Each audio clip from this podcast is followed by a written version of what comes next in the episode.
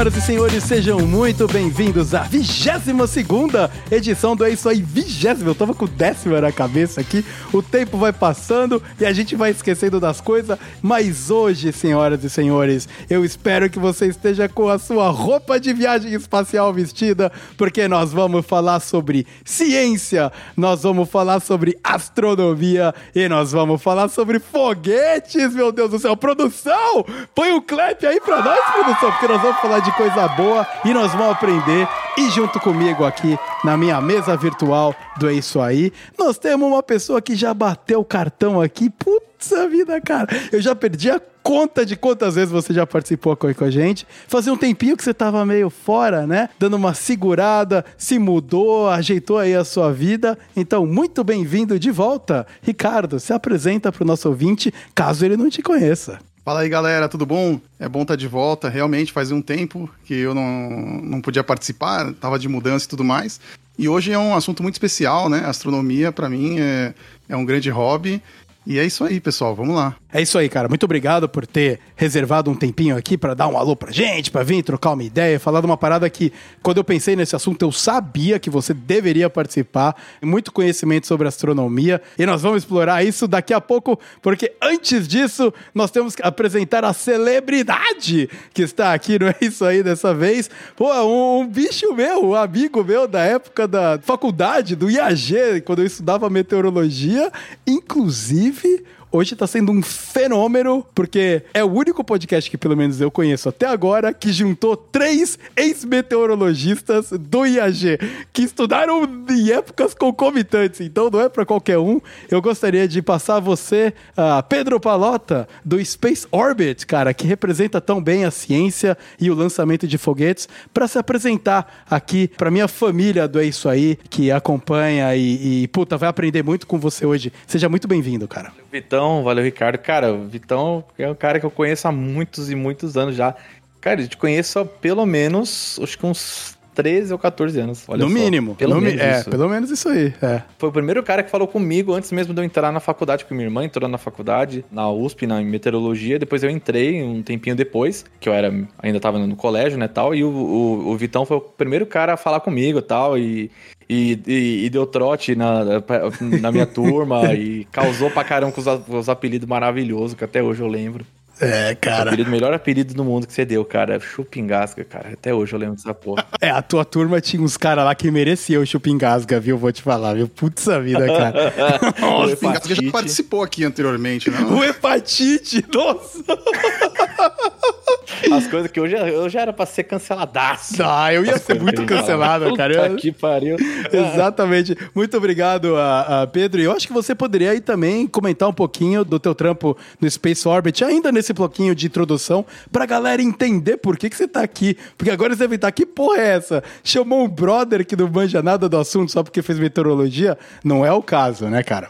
É, eu, eu hoje eu crio conteúdo é, relacionado a lançamentos de foguete e, e, astronáutica. Eu gosto de usar o termo lançamento de foguete ou exploração espacial, porque o termo astronáutica ele é muito pouco conhecido. Né? Então ele não é astronomia, ele é astronáutica, que fala que é um termo correto, assim, mas assim, eu acho que eu, eu gosto de falar exploração, exploração espacial e lançamento de foguete para uh, captar mais gente, para as pessoas poderem entender mais facilmente. A gente não precisa botar uma barreira de entrada num negócio que já é difícil pra caramba. Uhum. Então eu acompanho todos os lançamentos de foguete que ocorrem no mundo, que são transmitidos, acompanho o desenvolvimento da indústria como um todo e também dos projetos que estão vindo. Então hoje tem uma boa quantidade de, de conteúdo, é tanto de, de notícia na parte do Twitter, pelo menos, e rede social e parte de curiosidades também. Então, hoje eu também trabalho com a parte de curiosidades e acompanhamento de alguns projetos específicos, cada um para o seu público, né? Porque a parte de acompanhamento de projeto é mais densa, né? Então tem uma parte toda de curiosidade que é para o público mais geral e também tem as lives de lançamento de foguete, movimentação na estação espacial e por aí vai.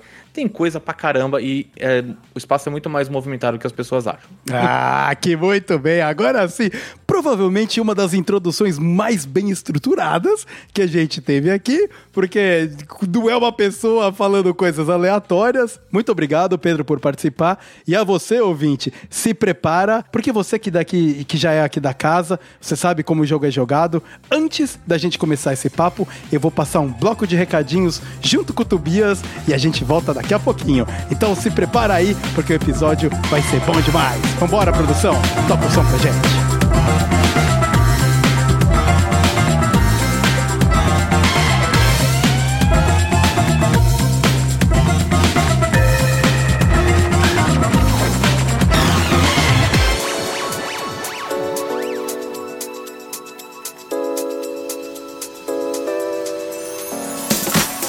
Muito bem, começando mais um bloco de recadinhos aqui no nosso É Isso Aí. Então, antes da gente começar a falar um pouquinho sobre espaço, a gente, como sempre, vai revisitar algumas coisinhas que eu gostaria de comentar. E aqui, do meu ladinho, mais uma vez, temos o duende chefe da produção. Como estamos aí, Tubia? Tá tudo certo? Tá tudo bem? Como é que tá aí a sua positividade? Oi, pessoal! Tamo aqui mais uma vez, né? Pra, pra ajudar você a fazer a gravação aqui do, do bloco de recadinhos, porque o que acontece é que você não consegue fazer nada sozinho, parece, né? Então, tamo aqui mais uma vez para dar aquela força e não deixar nada escapar nos blocos de recadinho da isso aí. Perfeito, Tobias. Tá, tá boa a sua humildade aí. Tá precisando trabalhar um pouco isso aí. Foi promovido para doente chefe da produção e ficou todo convencido. Foi promovido por merecimento. Foi por isso que eu fui promovido a chefe dos doentes aqui da produção. Foi mesmo, Tobias. Tá trabalhando bem, tá fazendo tudo direitinho, então tá beleza. Mas pra gente não se estender muito aqui no bloco de recadinhos, né, Tobias? Porque o que a galera quer mesmo é ouvir sobre ciência, ouvir sobre foguete e ouvir sobre astronomia. A gente gostaria só de bater aqui na tecla de que a gente está já na vigésima segunda edição do É Isso Aí, quase completando um aninho de vida e muita coisa já rolou, muito papo já rolou. Então, se você está chegando agora aqui no nosso querido podcast, depois que você terminar de ouvir esse episódio aqui, dá uma corrida no feed. Eu tenho certeza que vai ter alguma coisa que você vai gostar. Na é verdade, Tobias, afinal, a gente cobriu muito assunto já nesse quase um ano de papo que a gente tem aqui, não é isso aí, né? É isso mesmo, Vitão. É, a gente já falou sobre apocalipto. Ap apocalipto não, Tobias, é apocalipse. Ah, é isso, isso, isso aí, que esse negócio aí que eu quis dizer de apocalipto.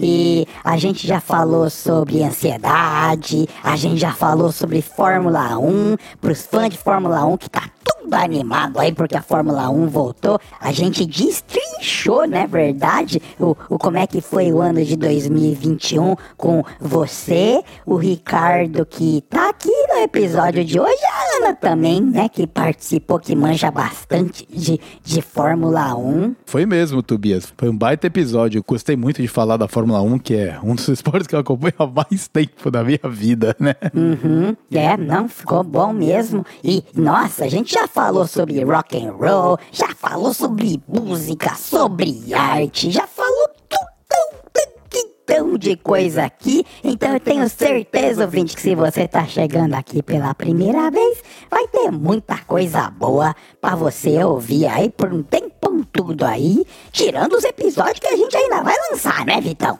Exatamente, Tobias. E falando sobre episódios que a gente vai lançar, a melhor maneira de seguir antenado e por dentro do que a gente está fazendo aqui é nos acompanhando pelo Instagram por podcast underscore. É isso aí, que sempre que pinta alguma novidade, ou alguma gravação, ou algum teaser do que, que vai ser lançado no próximo episódio, a gente posta lá e também é um canal aberto para você vir falar com a gente e dar um alô. Também tem o meu Instagram pessoal, por arroba v. Você também é muito bem-vindo para se conectar comigo lá, para a gente bater um papo, se conhecer, estender a rede de amigos e aprender um pouco mais um com o outro. Na verdade, Tobias? É verdade mesmo, viu, Vitão? E não pode esquecer que você também pode entrar em contato com a gente pelo e-mail, se você quiser ser um pouquinho mais old school, um pouquinho mais daquele jeito secreto que a gente sempre comenta aqui por contato ponto é isso aí arroba gmail.com a gente tá sempre de olho lá para responder o seu e-mail e a gente continuar trocando aquela ideia gostosa e aquela ideia marota Muito bem, Tobias. Também, para lembrar, a gente está disponível em todos os aplicativos agregadores de áudio por aí: uh, Spotify, Deezer, Apple Music, no Podcast Addict, caso você seja um pouco mais focado em agregadores de podcast. Não esquece do Amazon Music, Vitão. Você sempre, sempre esquece do Amazon Music. Ih, é verdade! Tem o Amazon Music, nós também estamos lá. Além de que você pode ouvir diretamente do nosso site pelo seu browser, seja no celular, seja no computador. Tem lá todos os episódios. Na verdade, é o lugar que é atualizado em primeiro lugar. De lá saem para os outros aplicativos. Então, caso você não queira usar nenhum aplicativo, queira ficar no browser, é, é só entrar no eisoaí.podbean.com. Todos os links, tanto o contato no Instagram, o endereço de e-mail e o endereço para o site do É Isso Aí estão aqui na descrição desse episódio. Tobias, você já colocou a sua roupa espacial para a gente explorar a ciência, a astronomia e os foguetes tudo? Vamos que vamos, Vitão. Eu já que tô pronto e com meu saquinho de vômito, porque eu enjoo muito fácil quando viajo por aí. ah, muito bem, Tobias. Então, Tobias, solta o som aí, porque o episódio de número 22 começa agora.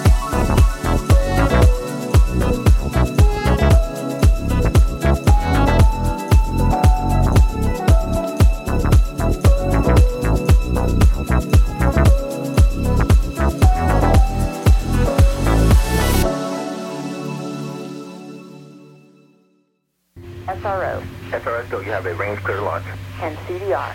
CDR and entire crew is go. Nozzle check of the SRBs. Firing chain is armed. Sound suppression water system armed. T minus 10, 9, 8, 7, 6,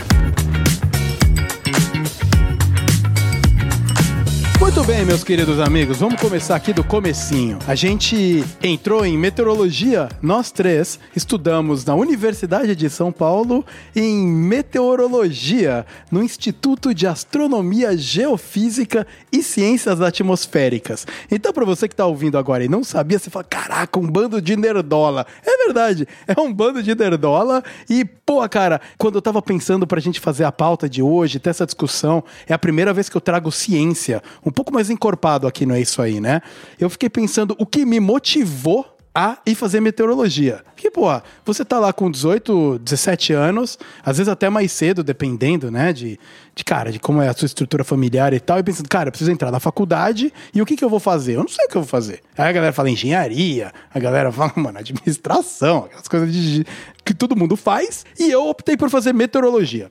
Me preparei, estudei pra caralho. Só que a verdade é que meteorologia não é um curso difícil de entrar, né, na USP. Porque ninguém quer fazer. Assim, não é fácil também, porque qualquer curso na USP não é fácil, mas Exato. também não é o dos mais difíceis. Exatamente, cara, exatamente. É fácil de entrar, né? De É, sair porque tem é gente que acha que é tipo, ah, jogar o RG na porta. Não, não é. É foda. É, tem que estudar mesmo, não dá, infelizmente. Se você não tirou o ano ali pra se preparar, não entra mesmo Você assim. não vai entrar. É, É. não e o USP entra. é assim, cara, qualquer coisa que você for pegar é, é difícil de entrar. Mas não é assim, não dá pra comparar com medicina e que é uma parada aí, tipo, panteão da parada. É, ou engenharia. Engenharia também, É. né? É bem complicado de entrar e tudo mais. Pior E- ainda passar. Exatamente, É, não, pior sair ainda é um pra pouco mais difícil. A pessoa não tem Alguém noção. saiu? Ah, eu vou fazer USP. Nem sabe como é que Porque eu não terminei a faculdade. Eu sou É, eu também não. Então, pô, toma em casa, cara. É, eu me transferi, né? Eu me transferi. Então, cara. é- Eu fui até o Geofísica, passei pra Geofísica. Mas você fechou geofísica? Eu fui até, cara, o penúltimo semestre semestre, mas eu já tava tão de saco cheio, mas tão de saco cheio, eu já não trabalhava mais com aquilo, que eu não ia trabalhar mais com aquilo, eu trabalhava com software, porra toda. Então eu falei, mano, quer saber? Eu não aguento mais. Aí eu saí da, da USP, foi um alívio gigantesco, porque existia mais por uma pressão familiar. Eu já trabalhava, já ganhava dinheiro, já tinha empresa, já, sabe, já tava muito bem estruturado. Saí, terminei a faculdade de gestão de TI, que eu já tinha muita experiência, então pra mim foi só, tipo, tirar o diploma. Tô terminando meu MBA agora porque eu quero, porque eu gosto, entendeu? Então é mais por isso mesmo. Eu, eu sinto que eu extraí o máximo que dava da faculdade. Antes dela acabar. Não, tipo, eu extraí o máximo que dava. Eu fui, passei em cálculo 4, fui até física 3 e fiz o, todos os labs. Fiz, tipo, só não fiz uma matéria da geofísica só, ITG. Entendeu? Então eu extraí o máximo que dava do ponto de vista de conhecimento da faculdade. Eu sinto que o meu, o meu ciclo ali foi realizado, entendeu? Sem peso na consciência nenhum. Essa é uma, uma visão perfeita de quando a gente amadurece, né? E é exatamente ao ponto que eu queria trazer aqui. Quando você entra na faculdade, você é uma criança. Sabe? Você não sabe, cara, o que você tá fazendo. Você não sabe de porra nenhuma. Mas Tem por a al- menor ideia. Nenhuma. Não tem mesmo. Zero. Mas por algum motivo, e é isso que eu quero aqui dar uma destrinchada, nós três aqui, tanto é que nós cruzamos caminhos lá, escolhemos um curso não usual, que muita gente acha que é mais geografia do que estatística, física e matemática. Que é justamente o contrário, né? Que a gente sabe. Exa que é o oposto. Porque a gente aprende ciências atmosféricas no ensino médio junto com geografia. Um pouquinho. Uhum, né? ciências, né? No máximo ciências e geografia. máximo Acabou. ciências. Exatamente. Só que a meteorologia, ela tá no espectro completamente oposto, que é o espectro da física, cara. O espectro da matemática pesadíssima, né? Mais até do que a própria geofísica, que chama geofísica. É, pois é. Mais de- Mais dependente do que a geofísica. E aí eu Então- tava tentando refletir sobre o que me levou a fazer meteorologia, né? Eu, ah, eu fui criado no interior, apesar de ter me mudado para São Paulo jovem, eu mantive as minhas raízes no interior muito fortes. Então, eu pensei na parte de biologia também, né? Na, na parte de ciências da biologia, para estudar a planta, essas coisas, né? Só que durante o ensino médio, a minha afinidade com biologia começou a só decair com biologia e química, que eu sabia que eram muito fortes ali, né? Enquanto eu em matemática e física estourava, assim, cara, Pra mim era natural a matemática e a física.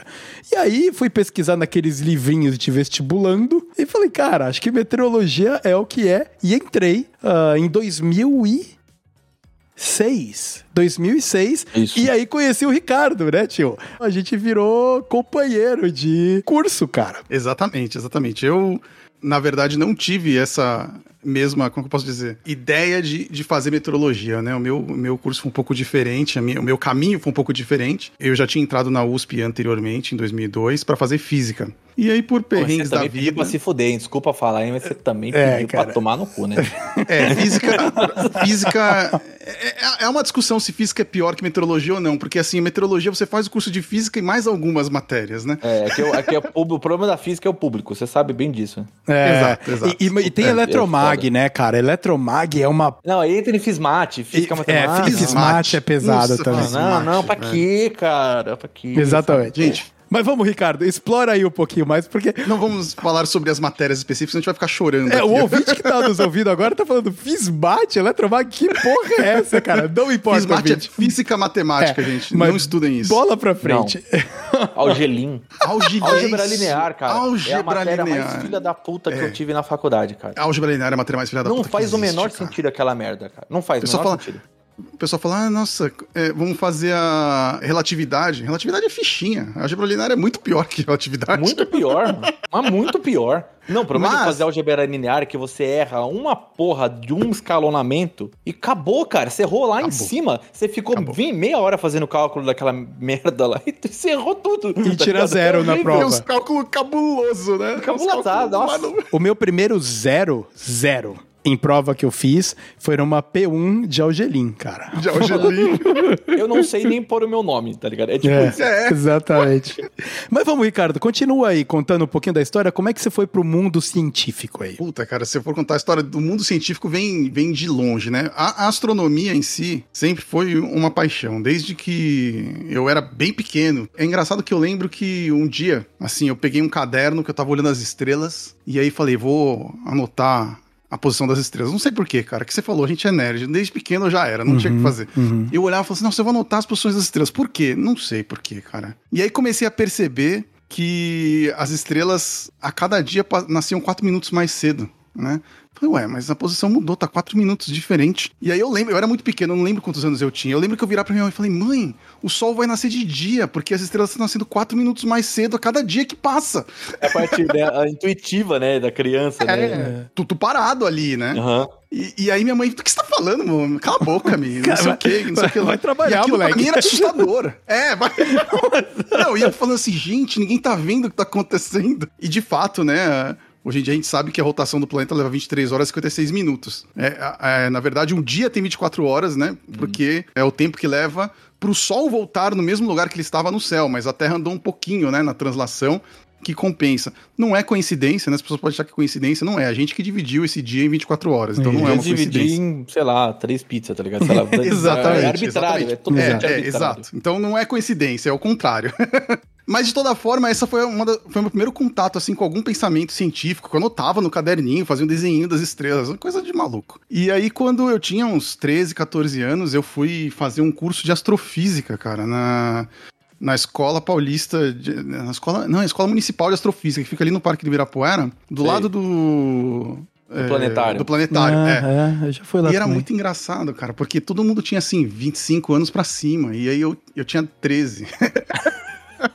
e aí eu ia, né, Eu falava, participar excursão não é hoje não, né? Tipo, Era bem isso mesmo, e era engraçado, que o professores lá cuidavam de mim, eu nem sabia, né, depois que eu tomei consciência de como eles se preocupavam comigo, porque acabava a aula, por exemplo, 11 horas da noite, e o parque já tava fechado, eu pra ir embora, eu tinha que pular o muro do parque, porque não tinha Caraca. portaria aberta, cara. criança pulando o muro do Criança, parque. eu falo, gente, noite, coisa louca. no Birapuera. É, pra ir aprender coisa nova, tipo, é muito... Nem um pouco suspeito. Exato, nem um pouco, não, imagina. é. Aí eu fiz Astrofísica 1, Astrofísica 2, lá das matérias que eles tinham, Reconhecimento do Céu, e acho que era Astronomia Geral, alguma coisa assim. Eu já era Você não apaixonado por astronomia astronomia. de posição? É, astronomia de posição, que é o posicionamento Astronomia da- de das... posição é um saco, Isso. cara. É, muito chato.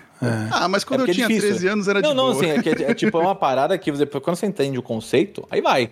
Entendeu? Mas Sim, você sim. entender, mediar, É. aí você fala, Não, putz, cara, isso e- aqui isso é a gente não chato pra teve. caramba. Isso aí eu fiz na faculdade, porque realmente Ah, tá. aí essa trigonometria esférica, essa desgraça E aí. aí, geodésico, aí É. é. dor de cabeça. Esse ponto é interessante porque acontece muito quando a gente está estudando essas ciências exatas, e principalmente as que são muito vinculadas à pesquisa, que chega um momento em que a gente vira a chavinha. Você não entende nada até o momento que alguma coisa começa a fazer sentido e daí você progride. No meu caso particular, o problema é que a, a chavinha sempre virou muito tarde depois que eu já tava bombando a matéria. Mas aí, em algum, aí eu refazia e passava. Eu levei, meus amigos, nove anos para sair da faculdade. Nove. Eu saí. Ah, mas eu também. Eu levei, acho que foi sete o meu. Mas, Mas gente fugiu. Mas sabe, eu- eu descobri porque um pouco também. Eu descobri, fui descobrir recentemente que eu tenho TDAH, sou Asperger, e aí, tipo, bagunçava tudo, tá ligado? Ah, então, exato. tipo, eu sempre tive dificuldade pra estudar.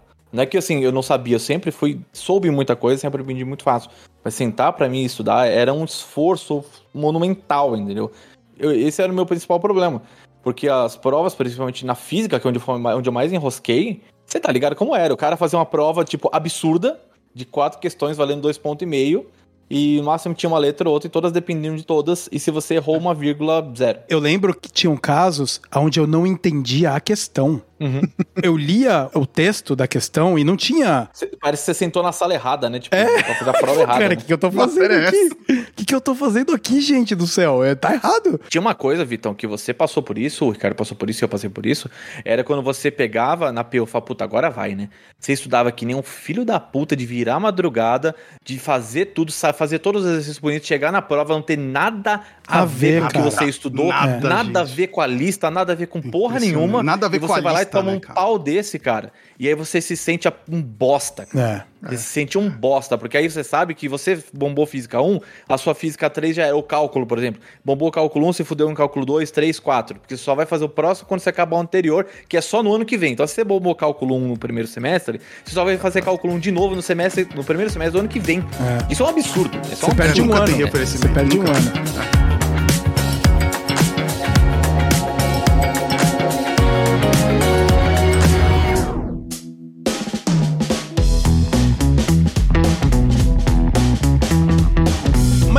Perdendo a linha aqui, porque a gente tá ali é, é, soltando. Tá chorando. A gente tá chorando as nossas pitangas em relação à USP, mas é importante compartilhar isso também, né? Mas uh, vamos voltar à, à nossa. Eu queria terminar, né? o- como é que eu entrei, né? Porque Exato. aí eu fiz essa, essa jornada aí e já, e já me apaixonei por astronomia. E aqui em São Paulo não existia é, curso de astronomia, né? Só existia um curso de astronomia no Brasil, que era do FRJ, que eu considerei muito em fazer, e Uhum. morar no Rio de Janeiro para fazer astronomia. Mas aí depois de pesquisar sobre o curso, eu achei que valia mais a pena fazer física na USP, que Nossa, você tem cara, você internamente teria uma habilitação.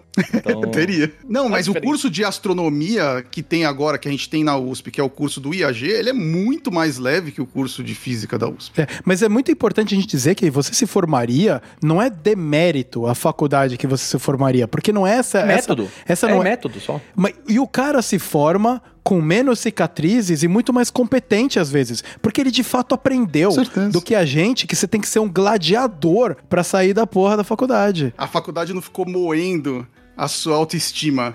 É, nós estamos voltando à faculdade, nós estamos voltando. Mas vamos lá, Ricardo, continua, cara, que eu tô curioso aí. Então, você saiu lá do negócio de criancinha, aprendendo sobre astronomia e caiu na física, antes da meteorologia mesmo, né? Como é que foi a decisão do comprometimento a fazer física? Ah, caraca, vou estudar física, porque não existia curso de astronomia. Ou você ia pro Rio, ou você ia estudar física em São Paulo. Exatamente. Aí ir pro Rio env- envolve uma série de outras coisas, além de capacidade financeira, né, de poder morar numa outra cidade. É. Cara, né, como o Rio de Janeiro é também, como São Paulo, então não seria simples. E aí eu vi que tem também habilitação em astronomia, né?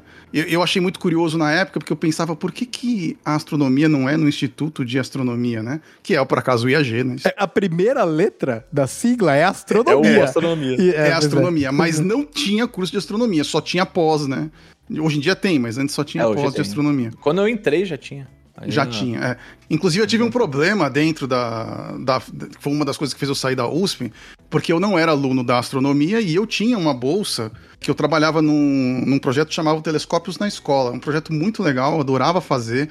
A gente fazia observação remota, utilizando escolas, escolas em geral, não precisava ser pública, né? A gente tentava focar na escola pública, mas qualquer escola que fizesse um agendamento, a gente pegava o observatório da USP ali em, em Vinhedo e fazia uma observação remota, né? Então os alunos ficavam à noite na escola e a gente fazia observação com eles, e aí eles apontavam para a lua e tudo mais. A gente fazia vários programas assim educacionais.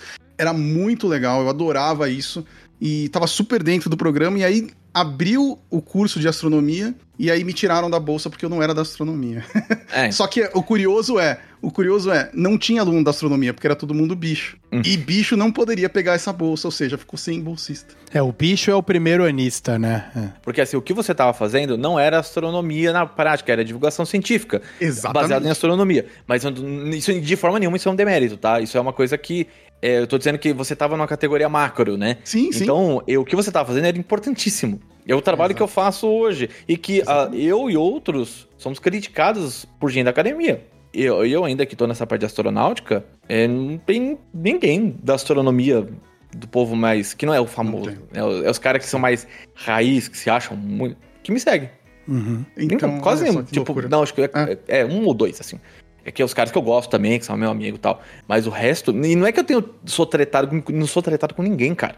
É tipo, os caras não gostam Não é, mesmo. não gosto. É. Os caras acham que eles estão num nível superior. A sua postura, o, Pedrão, é uma postura de tirar a astronomia e o conhecimento científico de pesquisa de um patamar de exclusividade e levar ela para as pessoas. Foi por isso que você é a primeira e única pessoa que eu já mandei superchat na minha vida. Cara, eu nunca tinha mandado até ano passado, quando eu mandei a primeira vez pra você, porque eu ouvi você falando no Radiofobia, porque eu sou do mundo podcastal, né? Consumo muita coisa no podcast. E volta e meia eu ouço Radiofobia por causa que eu admiro algumas pegadas do Léo Lopes que eu tento incorporar. Meu amigo, há anos já. o Léo Isso. Léo Lopes, ele é, cara, ele é muito É o pai significativo. do podcast ali, o cara é fera demais. né? Exatamente. Então, pra todo mundo que Podcast tradicional de áudio, né? É podcast. Ele é o pai do podcast.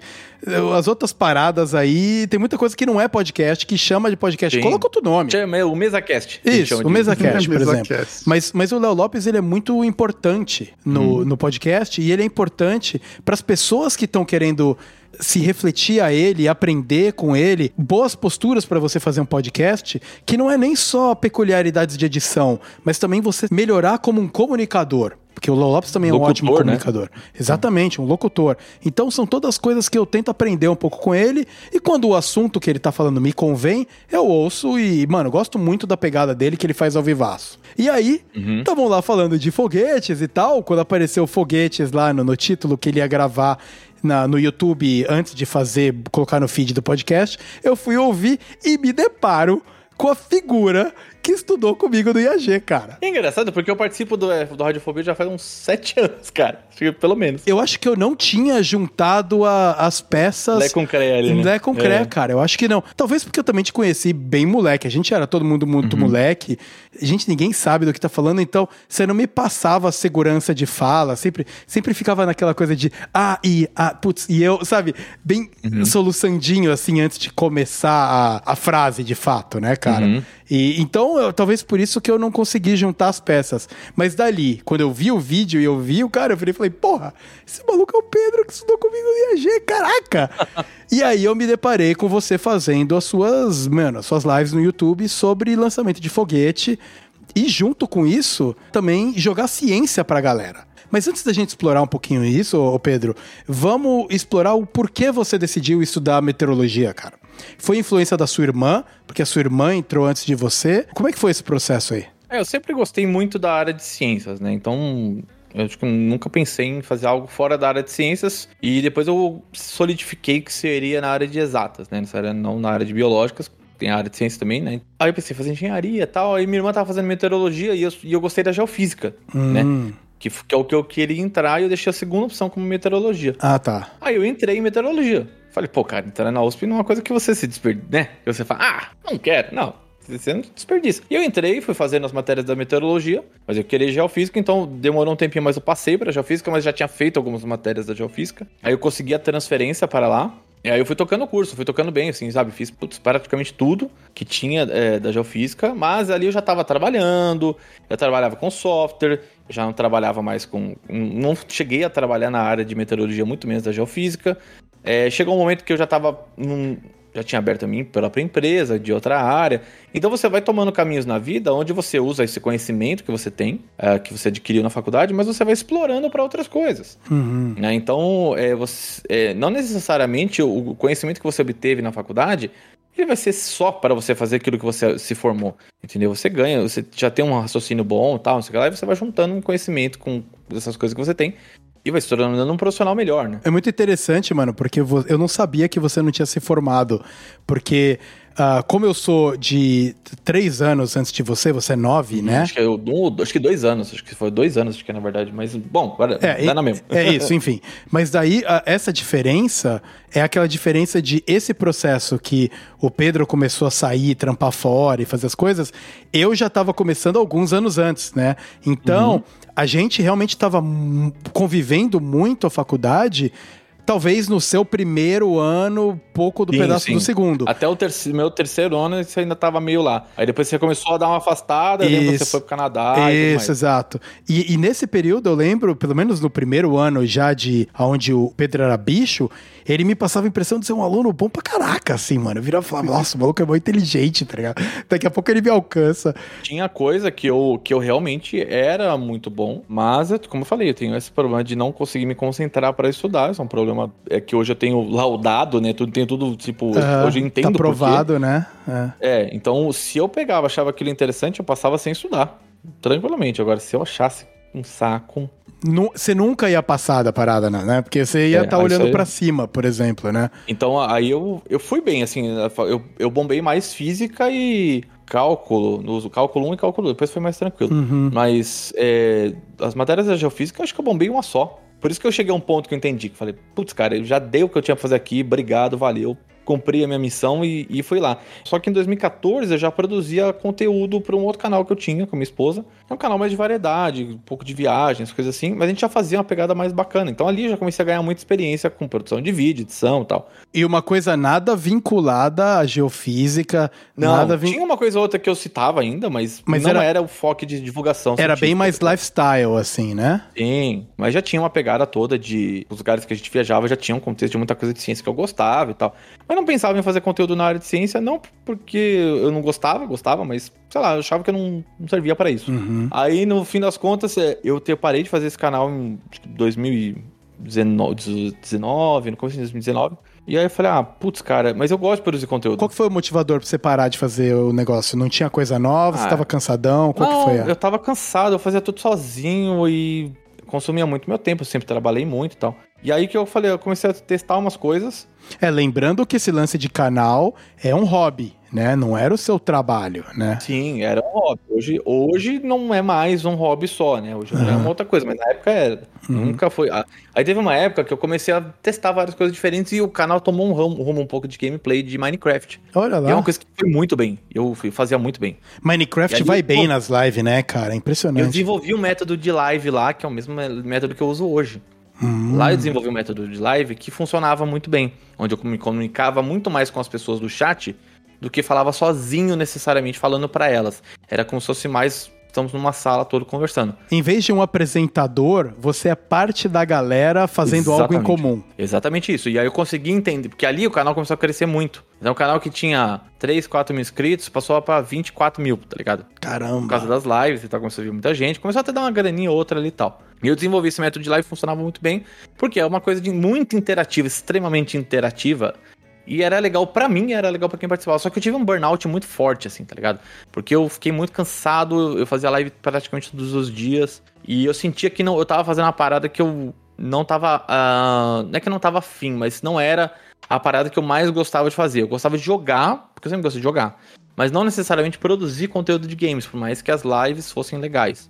Então eu falei, tipo, mano, cansei. Aí eu parei, fiquei um tempo, bom tempo parado, ah, quase uns dois anos aí. E aí no final de 2019 eu já tinha essa ideia ali de mexer com essa parte de lançamento de foguete. Por quê? Porque eu sempre gostei, sempre assistia.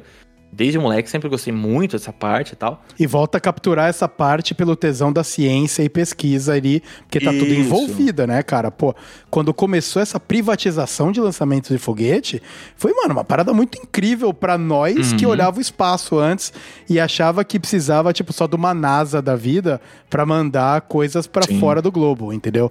Ou a Rússia, né? Ou a China. E aí, eu- lá em 2014, mesmo naquela época, eu já comecei a acompanhar. Eu já acompanhava mais distante, mas aí eu comecei a acompanhar mais, né, aos poucos, assim, progressivamente mais, e me inteirando do assunto. E eu sempre tive essa capacidade de aprender coisas, me tornar um entendido, que eu falo, não um especialista, muito rápido. Então, dependendo do assunto que for, eu consigo aprender ele a tal ponto que eu consigo falar com ele com propriedade, mesmo não sendo um especialista, que é o cara que tá 100% focado naquilo. E aí eu comecei a entender, comecei a estudar, estudar, estudar, porque eu gostava, por curiosidade mesmo, sabe? Tipo, ó, vou ver como foguete, como funcionava tal e tal coisa, qual que era, e a partir do que que é o que, né? Não é só a parte de, da física, da mecânica celeste, essas coisas, porque essa coisa foi vindo com o tempo, porque aí só foi juntar as coisas que eu já sabia. E aí eu chegou um momento que eu falei, putz, cara, acho que eu vou começar a produzir conteúdo disso. Tinha já, é, principalmente o, o Serjão, né? O Sérgio Sacani, Aham. que é um baita de um brother meu. Ah, sim, ele, ele é muito gente puta. Eu não conheço É. ele, mas ele, ele passa vibe, gente boa demais, assim, né, cara? Não, É. gente boa pra caramba, Sérgio. É boa gente. E aí, só que eu queria fazer uma parada é mais focada em foguete mesmo. Porque o Sérgio sempre fez, teve a parte da astronomia. Eu era, e eu queria fazer uma parada, eu quero fazer só foguete. E aí eu comecei a fazer. Decidi, fiz umas premissas ali, falei, ó, não vou fazer vídeo merda. Todo vídeo do canal vai ser roteirizado. E eu só vou fazer vídeo que eu acho que eu tenho que fazer.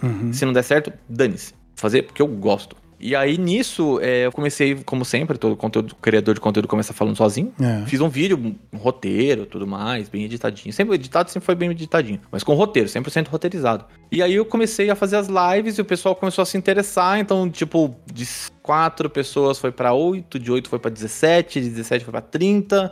E aí começou 50, 60, 70 e ficou nessa faixa. Aí um dia que teve um lançamento que foi adiado, cara, tinha 200 e poucas pessoas na live só ouvindo eu falar. E aí eu comecei a captar essas pessoas e falar, ó, pô, legal, cara, tu fala de um jeito que eu entendo. É isso que eu, as coisas que eu mais ouço. Uhum. Cara, quem trabalha com foguete é difícil pra caralho, velho. Quem vende isso é difícil pra caralho. Pra que, que o cara que assiste eu vou complicar a vida dele? Pra Exatamente. que, cara? É, O meu objetivo na live nunca foi e nunca vai ser, se eu deixo bem claro, dizer o quanto eu sei. Não é um palanque onde eu fico falando o quanto eu sou fodão e, e- e pedante, né? Não, eu falo tipo, cara, tu não sabe? Vamos lá, eu vou fazer o possível pra te ajudar. Entendeu? O que, que você quer saber? O que, que você não sabe? O que, que você sempre precisa perguntar? Ah, pergunta idiota. Cara, não interessa. Não existe pergunta idiota. Idiota é não perguntar. Exato, é. Não, e, e tirando também que você não é um pesquisador de, Uhum. de ciências, cara, de, de astronômicas e tal. Você é um cara que gosta e se interessa pelo assunto, estuda a física por trás disso. Então, além de ver o foguete subir, é muito interessante porque você também explica. Outro, outro dia eu tava vendo tua live lá, você tava explicando o que é coeficiente angular pra galera. E aí um monte de gente que você vê que é realmente mais jovem ali no chat falava: ai, caraca, se o meu professor explicasse assim, eu ia aprender. Então, indiretamente, você tá dis- direcionando mó galera que odeia o professor tradicional, mas que aprende física vendo o foguete lançar no YouTube, entendeu? Isso, isso para mim explodiu a cabeça, assim, quando eu vi. Foi muito É, caralho, então, velho. Porque aí você pega uma base técnica que existe, não dá para negar. É, exato. de uma área correlata, né? Não é Uhum. uma área né, diretamente. E aí você consegue explicar conceitos que não fazem, não são intuitivos para as pessoas de uma forma mais simples. É um entretenimento que tem ciência, que a gente faz o possível para levar um conteúdo de ciência acurado e tudo mais, mas divirta-se. Esse é o ponto, divirta-se. Uhum. O objetivo ali não é formar novos doutores, tá ligado? é se você pegar é. um cara ali que ele passar a respeitar a ciência como ela é, você já ganhou, cara. É. Entendeu? Porque depois ele vai ter um filho que vai estudar e vai ser cientista, ou vai ser pesquisador, ou vai só, só vai estudar e vai, vai pro mercado e vai fazer um bom trabalho. E por aí vai. Às vezes a gen- as pessoas ficam achando que o objetivo da divulgação científica é formar novos cientistas. E não é, cara. Na prática, na prática não é. Na prática é fazer as pessoas darem valor à ciência. Quando você dá valor à ciência, você forma novos cientistas. Forma novos pesquisadores por aí vai. pessoas com pensamento crítico também, né? Esse é o grande lance, porque a astronomia, e isso é uma coisa que eu gostaria de trazer aqui. A astronomia, ela tem um poder ímpar de colocar a gente no nosso lugar. O homem, cara, ele acha que ele é fodão. A gente acha, mano, nossa raça. Não, a gente não acha, acha. Tem certeza. Tem cer- Exatamente. A gente tem Pior cer- ainda, tem É, certeza. a gente tem esse sentimento de soberba em cima da gente, né? Nós somos os dominadores da Terra e, e fala, puta, nós estamos acabando com a Terra. Meu amigo, a gente não tá acabando com a Terra. Acabando com a gente mesmo. Exatamente. A gente tá acabando com as- a nossa microfaixa de sobrevivência que a gente tem dentro de diversos universos que existem. A gente tá acabando com a gente. A Terra vai ficar bem, cara. Pode ser que nesse Exatamente. processo um monte de outros animais inocentes morram junto. Fato. Mas Mas alguém vai ficar. e não vai ser a gente. né? não vai ser a gente.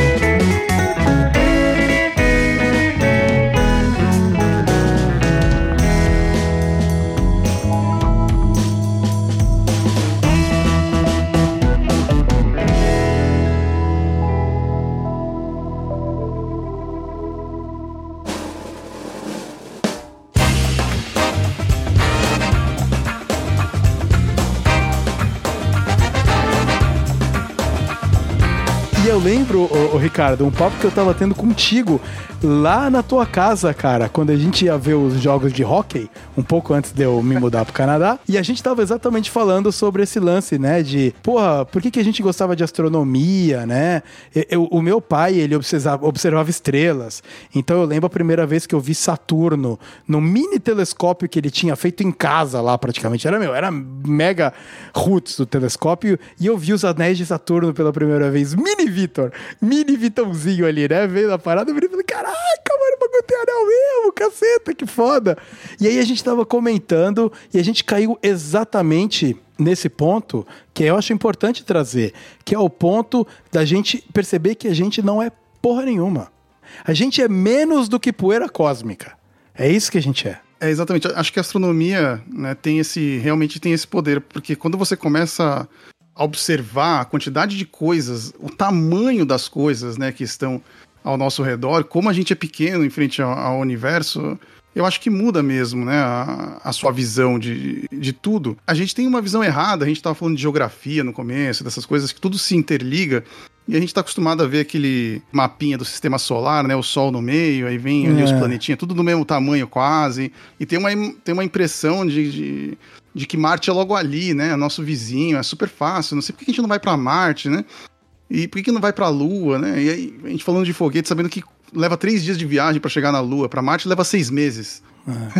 Porque a gente tem né, que levar em consideração uma série de coisas, órbitas e tudo mais. E além do tempo, tem um fator biológico aonde o cara que for pra Marte, ele nunca mais vai ser o mesmo. Sabe, pelo Não. tempo, Não. pelo tempo que ele tá dentro da cápsula, pela perda de massa óssea, por, cara, até, cara, deformações oculares, o- o- Problema vascular. Problema de- vascular, é, exatamente. mu- muscular, ósseo, tudo, tudo. Ósseo, Cara, é. fica tudo cagado. todo O cara tá cagado. dando é. a vida pra fazer aquilo. Exatamente, é. Pelo menos os- os- alguns relatos que eu vi de, de, de alguns astronautas é que o fato de você entrar em órbita e você olhar a Terra lá de cima. E a órbita, gente, não pensa que a pessoa tá vendo a Terra da Lua, né? Porque quando os astronautas que pousaram na Lua viram a Terra, a pessoa pensa assim que a Terra domina o, o céu, né? E não. Não. Imagina três vezes o tamanho da Lua, três vezes maior, é a Terra de lá, né? É. Ai, dá pra ver a muralha da China, da Lua? Não dá, cara. Não dá pra ver nem o país. Você não vê nada. Você vê as nuvens na Terra. É um borrão Imagina a Lua nuvem, três né? vezes maior. Exatamente. Imagina a Lua três vezes maior. É a Terra se você estiver É, lá. isso aí tem um, tem um estudo, assim, tipo, não, é uma hipótese que levantaram sobre, o- acho que é efeito de grandeza isso. Eles pegam as pessoas que foram para fora do planeta, né, saíram, foram para a órbita, e eles analisam como que o- a pessoa voltou do ponto de vista comportamental.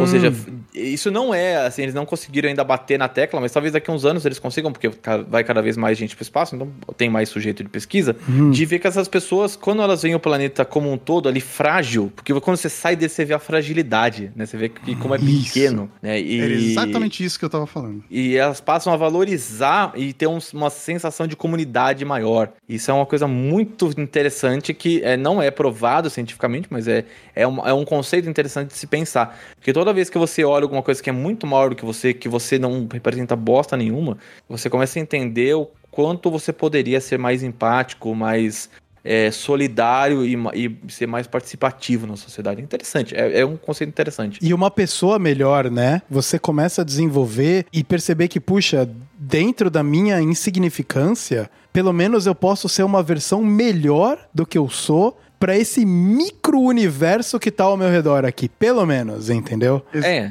eu, eu, por exemplo, sempre no final dos, dos meus vídeos eu faço uma crônica, né? Termino com uma crônica. E outro dia é, eu comentei assim que o da órbita terrestre você não vê as linhas dos países, né? Não tem É. fronteira.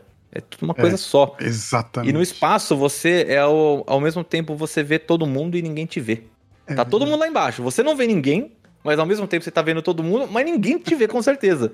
Entendeu? Então você vê a sua insignificância perto disso e fala que ao mesmo tempo que você é insignificante, você é importante nos seus núcleos específicos. Então é, a gente tem que saber valorizar isso um pouco mais e pensar sempre que a ciência, a gente não aprende nada na vida que a gente não acha legal. Entrando nessa pegada, eu gostaria de fazer uma menção a um dos astrônomos que eu acho que foi o primeiro cara a quebrar o astrônomo que não consegue se comunicar, que foi o Carl Sagan. Ele, é, ele foi um cara brilhante porque ele também era um ótimo comunicador. Além de ser um, Tomou pau pra caramba. Exato, e tomou muito.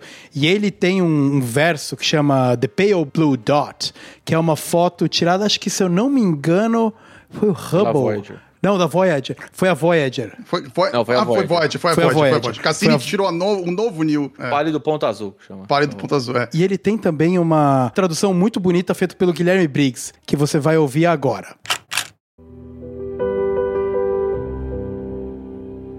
A espaçonave estava bem longe de casa. Eu pensei que seria uma boa ideia, logo depois de Saturno, fazer ela dar uma última olhada em direção de casa. De Saturno, a Terra pareceria muito pequena para Voyager apanhar qualquer detalhe. Nosso planeta seria apenas um ponto de luz, um pixel solitário, dificilmente distinguível de muitos outros pontos de luz que a Voyager avistaria.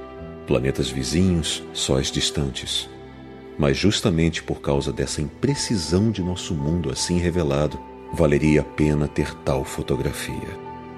Já havia sido bem entendido por cientistas e filósofos da antiguidade clássica que a Terra era um mero ponto de luz em um vasto cosmos circundante, mas ninguém jamais a tinha visto assim. Aqui, estava a nossa primeira chance e talvez a nossa última nas próximas décadas. Então aqui está, um mosaico quadriculado estendido em cima dos planetas e um fundo pontilhado de estrelas distantes. Por causa do reflexo da luz do Sol na espaçonave, a Terra parece estar apoiada em um raio de Sol, como se houvesse alguma importância especial para esse pequeno mundo, mas é apenas um acidente de geometria e ótica.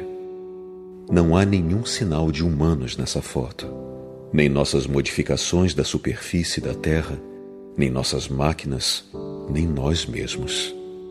Desse ponto de vista, nossa obsessão com o nacionalismo não aparece em evidência. Nós somos muito pequenos. Na escala dos mundos, humanos são irrelevantes, uma fina película de vida num obscuro e solitário torrão de rocha e metal. Considere novamente esse ponto. É aqui, é nosso lar, somos nós. Nele, todos que você ama, todos que você conhece, todo ser humano que já existiu, todos de quem você já ouviu falar, viveram suas vidas. A totalidade de nossas alegrias e sofrimentos, milhares de religiões, ideologias e doutrinas econômicas, cada caçador e saqueador, cada herói e covarde, cada criador e destruidor da civilização cada rei e plebeu, cada casal apaixonado, cada mãe e pai, cada criança esperançosa, inventores e exploradores, cada educador, cada político corrupto, cada superstar, cada líder supremo, cada santo e pecador na história da nossa espécie viveu ali, em um grão de poeira suspenso, em um raio de sol.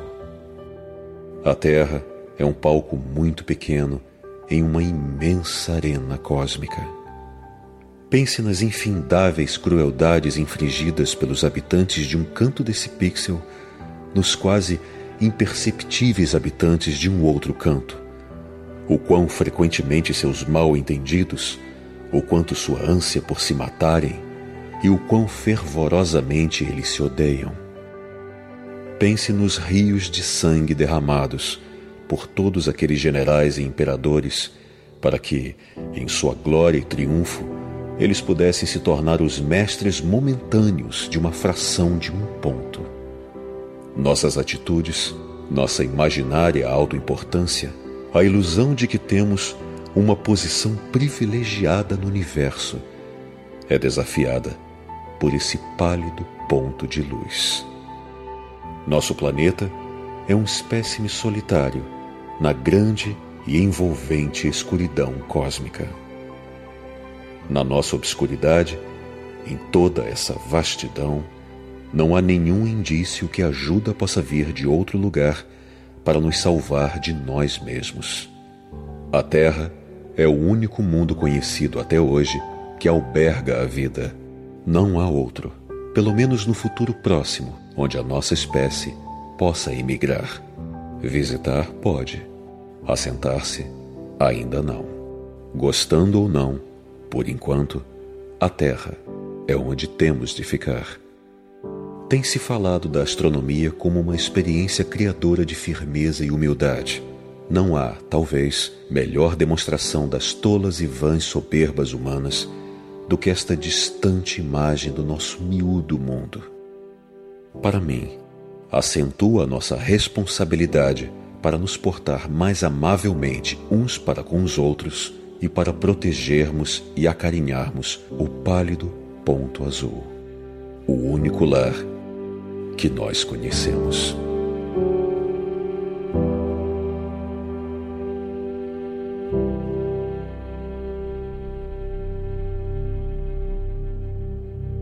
Carl Sagan, ele na verdade ele tá fazendo um poema e ele tá trazendo uma versão poética da significância das pessoas em relação à grandeza do universo. E eu lembro quando eu ouvi isso, puta, meu, nem sei há quantos anos atrás eu ouvi primeiro em inglês e depois, meu, a interpretação maravilhosa do Guilherme Briggs, né?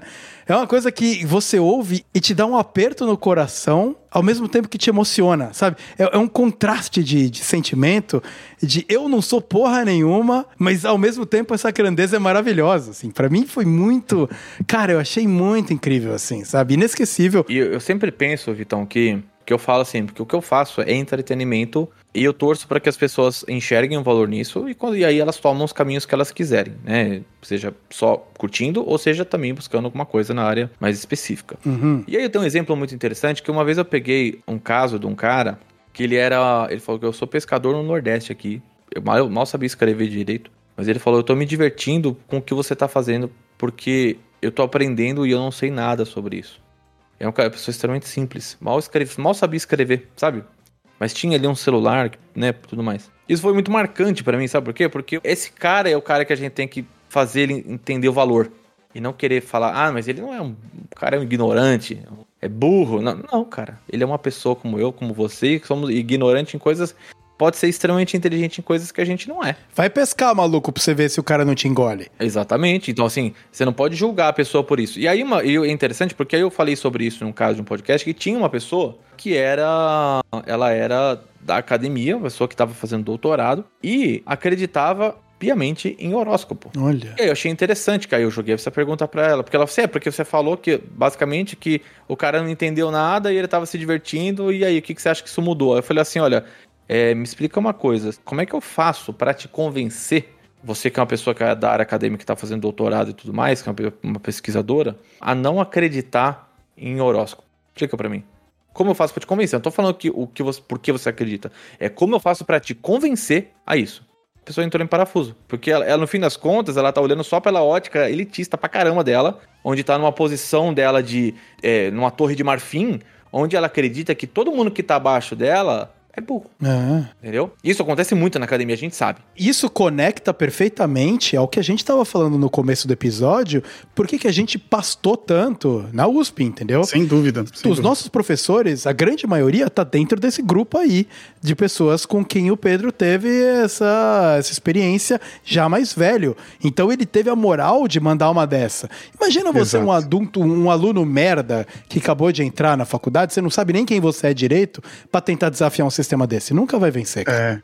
É. Eu tive uma situação assim, curiosamente, na parte de humanas, né? Eu, nesse sufocamento que a gente estava sentindo pela faculdade, uma das minhas fugas foi tentar ir para a área de humanas, né? Inclusive, foi o que segui mesmo na vida, né? Depois disso. Mas é, eu lembro O cara que é eu fui fazer- advogado hoje, Pedro. Ele é advogado, cara. Você vê que coisa, mano. Eu fui fazer um estágio é, no Museu Paulista, né? Conhecido como Museu do Ipiranga. É, apareceu uma oportunidade de um estágio lá dentro da USP. Eu falei, ah, eu preciso sair um pouco da, da área de exatas, porque a gente sabe como é sufocante, vocês já perceberam né, pelos outros pedaços que a gente falou aqui, como, como é infernal. E eu falei, cara, uma mudança de áreas talvez seja bom. E fui trabalhar no setor educa edu- educacional também, educativo do Museu do Ipiranga. E, cara, foi, foi uma experiência muito interessante, foi muito legal. E tinha pessoas de todos os cursos. é, a orientadora ali desse, dessa bolsa era muito legal, era uma pessoa que tinha uma mente bem aberta. E aí tinha gente da letras, todo mundo era de humanos, eu era o único da exatas. E ela viu que eu fui o único de exatas que me candidatei. Ela falou assim: mano, deve ser um maluco, vou, vou- vamos ver o que esse cara vai querer aqui no Museu do Ipiranga. Beleza. E uma das coisas mais legais que ela pediu pra gente fazer foi pra gente analisar a exposição. E eu nunca tinha analisado uma exposição de um, museu histórico, de um museu de história. E nem passava pela minha cabeça como era construído a exposição de um museu histórico. Se fosse um museu astronômico, provavelmente eu pegaria alguma coisa por todo o meu conhecimento que eu tenho, mas na- dali eu nunca nem parei pra pensar.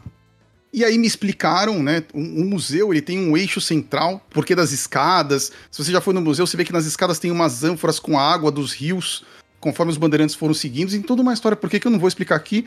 E, e a água, em cada ânfora é água do rio de verdade mesmo. Eles pegam a água do rio e põem ali naquelas ânforas. Legal, tem todo um caminho que os bandeirantes fizeram e toda um- um- uma ideia por trás daquilo.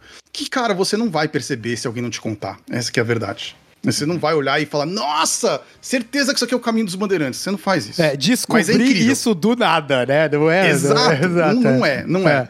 Mas mesmo assim, talvez se eu fosse um historiador eu tivesse olhado lá e falar, caramba, tem, mas não, mas não tem. E a grande Mas maioria da museu é feito população... pra quem? É Exato, é, is- é nisso que eu vou chegar. e aí, beleza, eu, eu fiz análise de cada uma das salas, assim, fazia um, um relatório sobre o que você via. E uma das salas lá no museu famosa é a Sala das Armas. É uma das salas mais populares do museu, porque tem armas, né? Tem uma armadura medieval, tem umas coisas lá, umas espadas, alguns revólveres e, e coisas do tipo. E, cara, desculpa, parece que é isso, uma exposição de armas. Eu, eu não consegui ver nenhum tipo de lógica naquela exposição.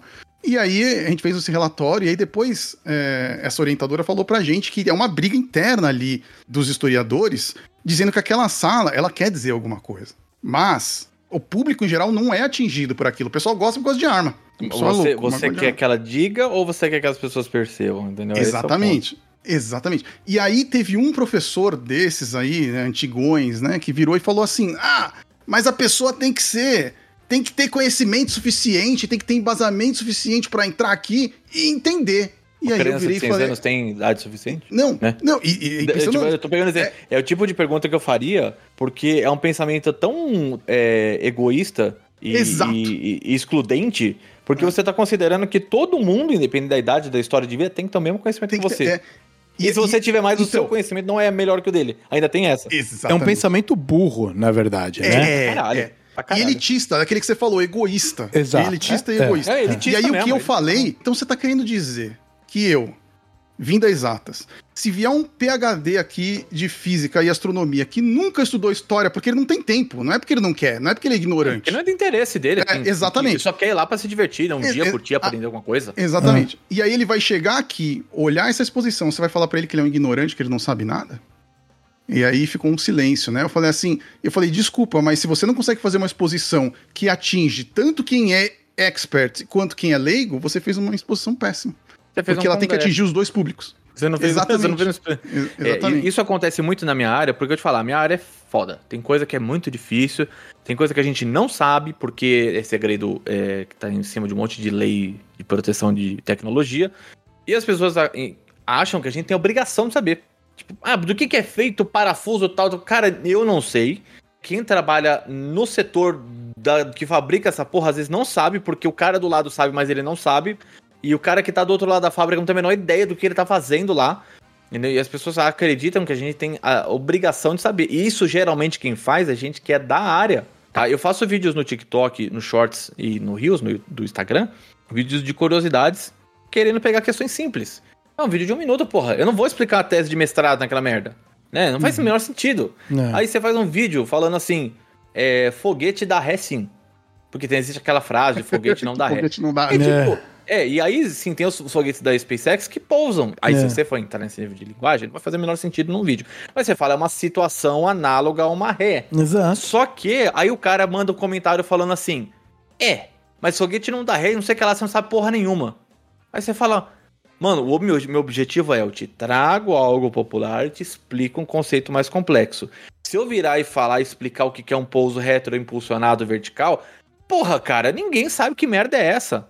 E tá tudo bem. O nome já distancia as pessoas. Muito. Você não chega na padaria, puxa mesmo, você viu, você viu lá o foguete com a propulsão retro, sei lá o quê? Caramba, vai tomar Faz isso. cu, cara. Eu não falo isso nem com os meus amigos que são da área. Eu não falo Exatamente, isso. Por que, que eu vou falar isso pro público? É, Entendeu? exato, Eu- eu- cara. eu- é isso que é o negócio que eu falo, que o melhor comunicador não é o que atinge mais pessoas, é o que fala melhor com o seu público. Exato, exato? E tem gente que é muito boa pra falar pra um público só, e tem gente que é muito boa pra falar pra vários públicos diferentes. E você não tem que esperar que o cara que vai entrar numa live de lançamento do foguete, ele saiba o que, que é um RP1, que é um propelente, o que é propelente, o que, que é hidrazina.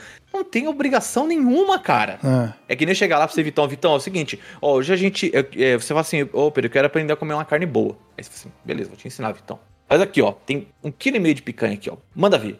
Aí você vai falar, putz, cara, mas eu não aguento comer um quilo e meio de picanha, eu aguento comer, sei lá, 300 gramas. Então pra que que eu vou te dar um quilo e meio de picanha se você não aguenta comer mais que 300 gramas? Pra que que eu vou te dar mais do que você consegue consumir e Exato. esperar que você aprenda a comer direito, ou seja, eu te inundo com coisas e você aí vai entrar naquela parada assim, você fala tanta coisa, mas tanta coisa e tanto termo complicado que você admite que a pessoa é inteligente e muitas vezes ela tá falando um monte de merda. Um monte de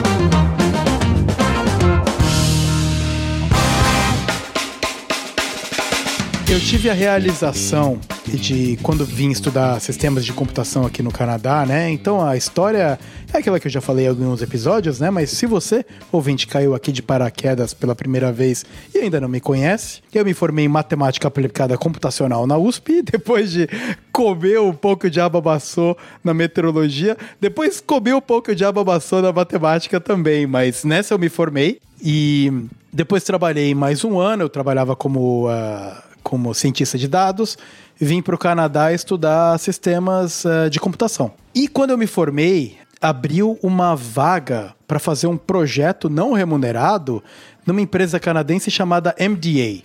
E essa empresa é a empresa que presta serviço para uma outra empresa que é a CSA, que é a NASA do Canadá, é a Canadian Space Agency. E eu, nerdola, o cara que gosta muito de astronomia, apliquei, entrei, fiz o projeto para eles e fui contratado para trabalhar lá depois que eu me formei. E trabalhei na parte de desenvolvimento de software entre comunicação, entre downlink e uplink de dados né, e instruções para satélites que iam ser lançados. Eles foram lançados há dois anos atrás, que é o RCM, né, que é a constelação RadarSat Constellation, que chama, que foi inclusive lançada pelos, pela SpaceX, né, cara? Foi a SpaceX Uhum, que lançou. RadarSat, foi lançada Exatamente, a SpaceX, né? RadarSat, exato. A nova versão do RadarSat, né? E, cara, o Pedro comentou há pouco tempo atrás de que o cara que trabalha do lado do cara que sabe um assunto específico, você não faz ideia. Então eu trabalhava em uma coisa e uma coisa Super específica. super específica, Dá um link, cara. Tipo, é uma Exatamente. parada minúscula da parada. minúsculo. De tudo que é feito ali. Exatamente. Então o, É importante pra caralho, mas é tipo.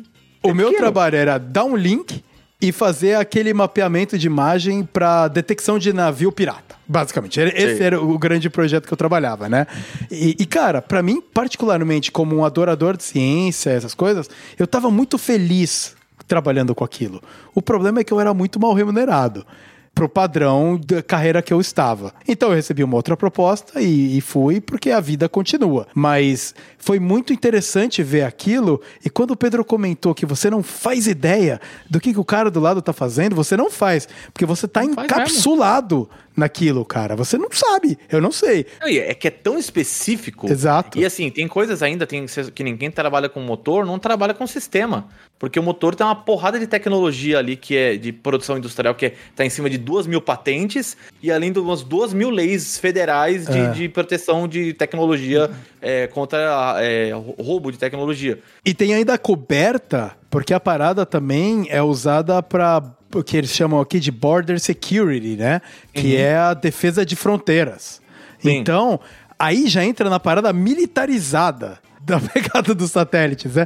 Então aí é que você realmente, se você não tá trabalhando exatamente naquele projeto e você não tem o crachá para entrar no- em determinado lugar, e a gente tá falando de Canadá, tá, gente? Que tem uma, uma visão militarizada muito menor. Os satélites que são operados pela Agência Canadense de, de, de, de Espaço, né? eu acho que essa seria a tradução. É a Agência Cana- é, Espacial Canadense. Exato, Agência Especial Canadense. Obrigado, Pedro, pela tradução aí. Eles são muito mais vinculados a realmente defesa marítima e a mapeamento ambiental. É, o Brasil é mais mi- militarizado do que a. Do que a exatamente, exatamente, exatamente. Então, e mesmo assim, a gente já, já tinha um bloqueio muito grande, assim, né? E, e isso, isso despertou em mim coisas que fecharam ciclos que eu tinha quando eu desisti de meteorologia para fazer matemática. Que a parte de uma pesquisa eu acabei abandonando para ir trabalhar em banco com análise de dados e ganhar dinheiro, sabe? Canadá. Foi E- o que eu fiz também. Exato. Então, ent- então eu acho que parte de mim era frustrada por ter abandonado isso e eu consegui é, reavivar aqui profissionalmente, ganhando um pouco mais, e aí larguei de novo para ganhar mais dinheiro em outra empresa. Mas foi muito interessante, eu fiquei feliz por essa, essa jornada. De, de novo, te colocar no seu lugar e você perceber que mesmo estando ali trabalhando na coisa, você é nada, na- nadinha. É só um. Tem um pedacinho de código meu voando hoje na Raider Set Constellation hoje. Tem, mas acaba aí, tá ligado? Só, né? Muito. É, e, e, assim, eu acho que, é, como eu falei, tem que ser divertido, tem que ser bacana. E não pode criar barreira de entrada, cara. Não pode criar barreira de entrada. É esse distanciamento da ciência das pessoas. Isso é muito negativo. Isso é uma merda. Porque joga tecnicalidades e nomes complicados para afastar ou mostrar uma soberba e você perde o potencial de ter muita gente foda que poderia estar fazendo isso por outros caminhos, que é o que o Pedro faz hoje em dia, que é o que o Ricardo faz hoje em dia, que ele tá aqui, porque o maluco manja muito de astronomia por hobby, porque ele é um amador, né? E de- lembrando que a definição de amador é alguém que ama alguma coisa e faz porque quer fazer. Não quer dizer que é ruim. Eu falo assim que eu, a definição que eu dou pra amador é que a diferença entre o profissional e o amador é que o amador só não ganha dinheiro com o que faz. É, pois Você é. não ganha dinheiro. É. Questão- Ele ama e sente dor a- a também. É, a qualidade dele, a qualidade dele não tem, muitas vezes não tem demérito nenhum Não com um cara tem, que é profissional. Mas ele só não ganha dinheiro com isso. E, e curiosamente, né, o astrônomo amador, é, e não sou um astrônomo amador, eu sou entusiasta, digamos assim. Infelizmente não tenho nenhum telescópio no momento. Mas acho que o astrônomo amador é, é uma pessoa que consegue participar bastante do meio científico e vira e mexe, tem descobertas importantes de astrônomos, amado- de astrônomos amadores. Acho que isso é um diferencial de, de algumas outras áreas. Um astrônomo É, amador você consegue sabe, ainda você participar. sabe que a, a, a- academia olha com maus olhos isso. Né? É. Péssimos olhos. E é, uma- e é isso que... Tipo, ah, quem que, que- que- posta aí que tá a gente aqui com 20 horas por mês no, no, no Subaru não consegue ver o cara lá com, sei lá, com o Celeste não encontrou, tá ligado? Tipo, Exatamente. Não, é super Uhum. mal visto. E e tem toda aquela soberba que, que o Vitor tava falando agora, que é exatamente isso. A pessoa trata a ciência como se ela estivesse acima dos outros, porque ela sabe aquele assunto. uma que arrogância, a- né? Cara, a pessoa só sabe aquele assunto também. cara. Você vê que o cara tá falando sério quando ele me chama de Vitor, né, cara? Porque eu... Quem é Caralho, Vitor, né? mano. Quem é Vitor, né? Vitor. É. Que caceta, mano. Puta vida. É, mas é um assunto sério, mano. Porque é exatamente isso. Essa soberba que criou todo esse afastamento que nós temos hoje em dia do pessoal da ciência. A pessoa vê a ciência como, como praticamente um. Hoje em dia a ciência virou a teoria da conspiração. As pessoas acham que as, tem um complô da ciência, é, tem, tem um monte de cientista aí querendo esconder resultado. Fala, gente, vocês não têm a mínima noção de como é que a ciência funciona. Não é assim, cara. Isso se vinculou muito à vacina, né? A gente aí fugi... Mano, puta, foi um absurdo. A resistência à pesquisa e à ciência em relação à vacina foi uma parada que eu nunca tinha experienciado na minha vida, cara. Um negacionismo que pra mim pareceu irreal. Tanto no Brasil quanto fora dele, tá? Não é Ah, é, isso não. aí, é, né? a- Até do ponto de vista de vacina, e fora é muito pior que aqui. É, Por exatamente. Exatamente. E, e é estranho porque a gente não tá falando, olha, cara, então você vai ter um smartphone mais rápido por causa disso. Você não vai morrer por causa disso, tá? Ah, mas eu posso ter um câncer daqui 30 anos. Cara, se tu tiver um câncer daqui 30 anos, o menor dos teus problemas foi a vacina que você tomou. Com Exato. certeza. Com certeza. Tá ligado? E você não tá ocupando um leito na UTI que alguém que precisa, só porque você não tomou a porra vacina, não vai pegar porque você tá lá ocupando a parada. É, falta é senso de comunidade, né? Não tá nem aí. Volta naquele assunto que a gente começou falando do paro e do ponto azul, né? É, Acho que a exato. pessoa cria um senso de comunidade e entende como essa comunidade é, na verdade, pequena, né? Você falou do paro e do ponto azul e eu tenho como referência uma outra foto. Que, se não me engano, foi o Collins que tirou depois na, na Apollo 11, quando, depois que eles pousaram na Lua, quando eles estavam voltando, subindo o módulo lunar de volta para acoplar no. O Collins é o humano que não desceu. Que não desceu, ele ficou É, em o. Collins é o coitado. É o coitado. Ele só viu a Lua de lá, deu tchauzinho. É o cara que é, entrou no puteiro e ficou no hall, tá ligado? E todo mundo passando no corredor pros quartos. Ele, ele só deu uma espiadinha no que o pessoal tava. Nem isso que não Pô, dá legal, pra ver. hein? Falei, não, dizer, não, não vai. Hoje não. Ou vai pro restaurante e só olha o menu, sabe? Essas É, coisas, é né, o cara que toma as duas cervejas grátis do puteiro, tá ligado? É, exato, exato. E- Então, ouvinte, pra você que às vezes não é tão familiarizado com a exploração do espaço, na época das Apolos, elas eram compostas por três integrantes. Dois que eles entravam no módulo lunar, que pousava na Lua e depois regressava pra acoplar de novo, né, na, na cápsula principal e voltar pra Terra. E o terceiro, que ficava lá operando essa outra parte da nave, que ficava ao redor da órbita lunar, esperando os caras voltarem. É, ele ficava ali porque era em questão de vai dar merda, entendeu? Se um Exato. dos dois estivesse na marcha e desse, desse ruim, ele conseguia se movimentar e tipo, Tentar ser alguma um, coisa. um backup ali, tá ligado? É. Mas alguém se ferrou no palitinho ali, tá ligado? É, Você não vai botar nossa, o pé. cara. Você vai até a órbita, mas tu não vai descer, não. E Com foi ele que bateu essa foto que na volta, né, Ricardo? Que você tá Isso, comentando. E na, e na volta tá subindo o módulo lunar, né? Pra acoplar nessa nave que ficou em órbita da Lua. E aí ele tira essa foto com a Terra no fundo. E aí ó, a legenda dessa foto é: Nesta imagem estão todos os seres humanos que existem, menos um. Menos ele, né, cara? Menos Puta. ele. Eu peguei uma foto dessa da Apollo 16, acho que foi.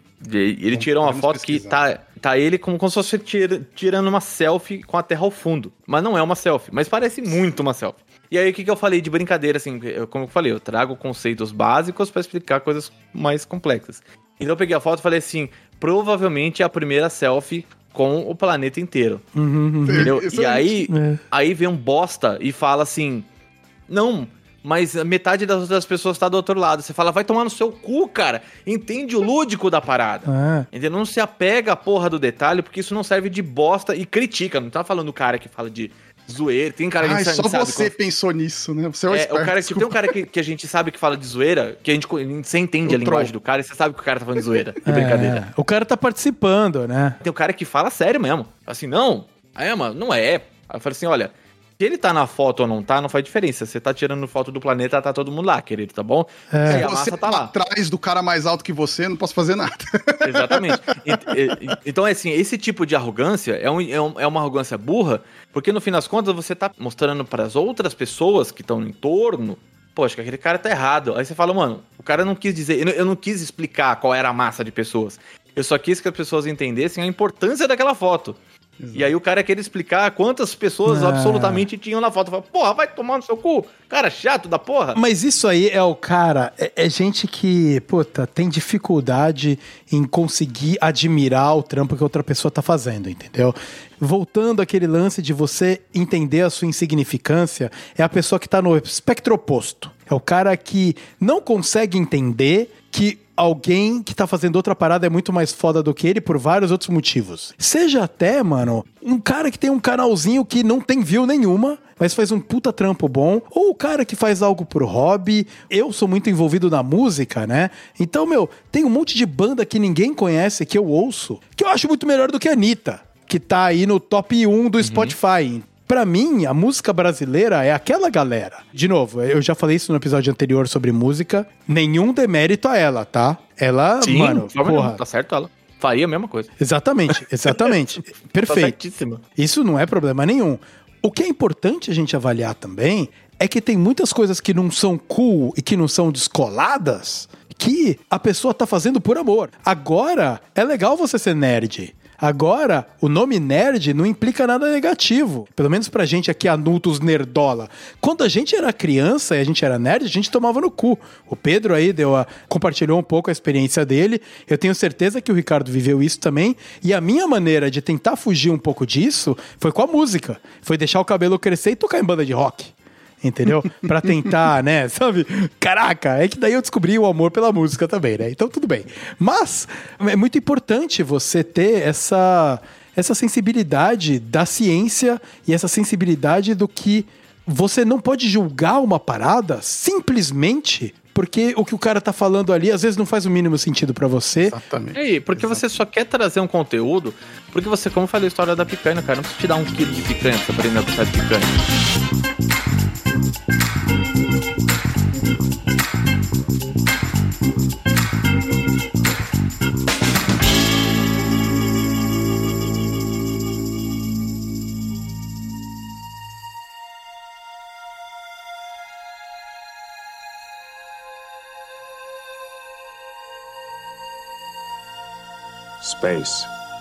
the final frontier.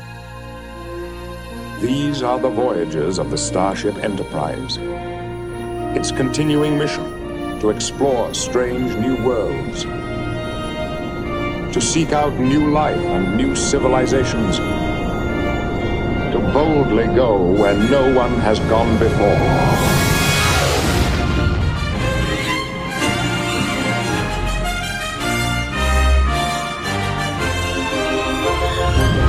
E uma coisa que eu queria trazer, inclusive na tua perspectiva, Ricardo, porque além de um amante de astronomia, você é um fã de eh, Star Trek, né, cara? E eu imagino que é uma série que também fomentou essa sua pegada da ciência, porque tem muita ciência ali, entendeu? Numa série, meu, velha, que tá viva até hoje, né? Com várias, claro, várias novas enterprises foram criadas e, e etc. E, meu, teve, teve a Deep Space Nine, que é maravilhosa, mas eu tenho certeza que é algo, de novo, da cultura pop, semelhante ao cara que vê uma parada no YouTube que te trouxe uma vontade de entender mais sobre o espaço, certo? Não, sem dúvida, né? A ficção científica como um todo, mas especialmente é, Star Trek, sempre teve um papel muito importante na minha vida. E desde pequeno eu, curiosamente, comecei a assistir Star Trek quando eu chegava da escola tarde, sei lá quando é que eu estudava tarde, acho que quinta série, quarta série. Passava na manchete na época, que nem existe mais. Na segunda-feira era a série clássica, na quarta-feira era a nova geração, e na sexta era a série clássica de novo. E terça e quinta eram outras duas séries que eu gosto, mas mais por saudosismo do que por gostar mesmo. Chamava Book Rogers e a outra Galáctica. E séries antigas, né? Não as novas. Calma, mas Galáctica é parte do, do mundo do Star Trek? Não, não, não, não, não, não. Você tá falando do Battlestar Galáctica.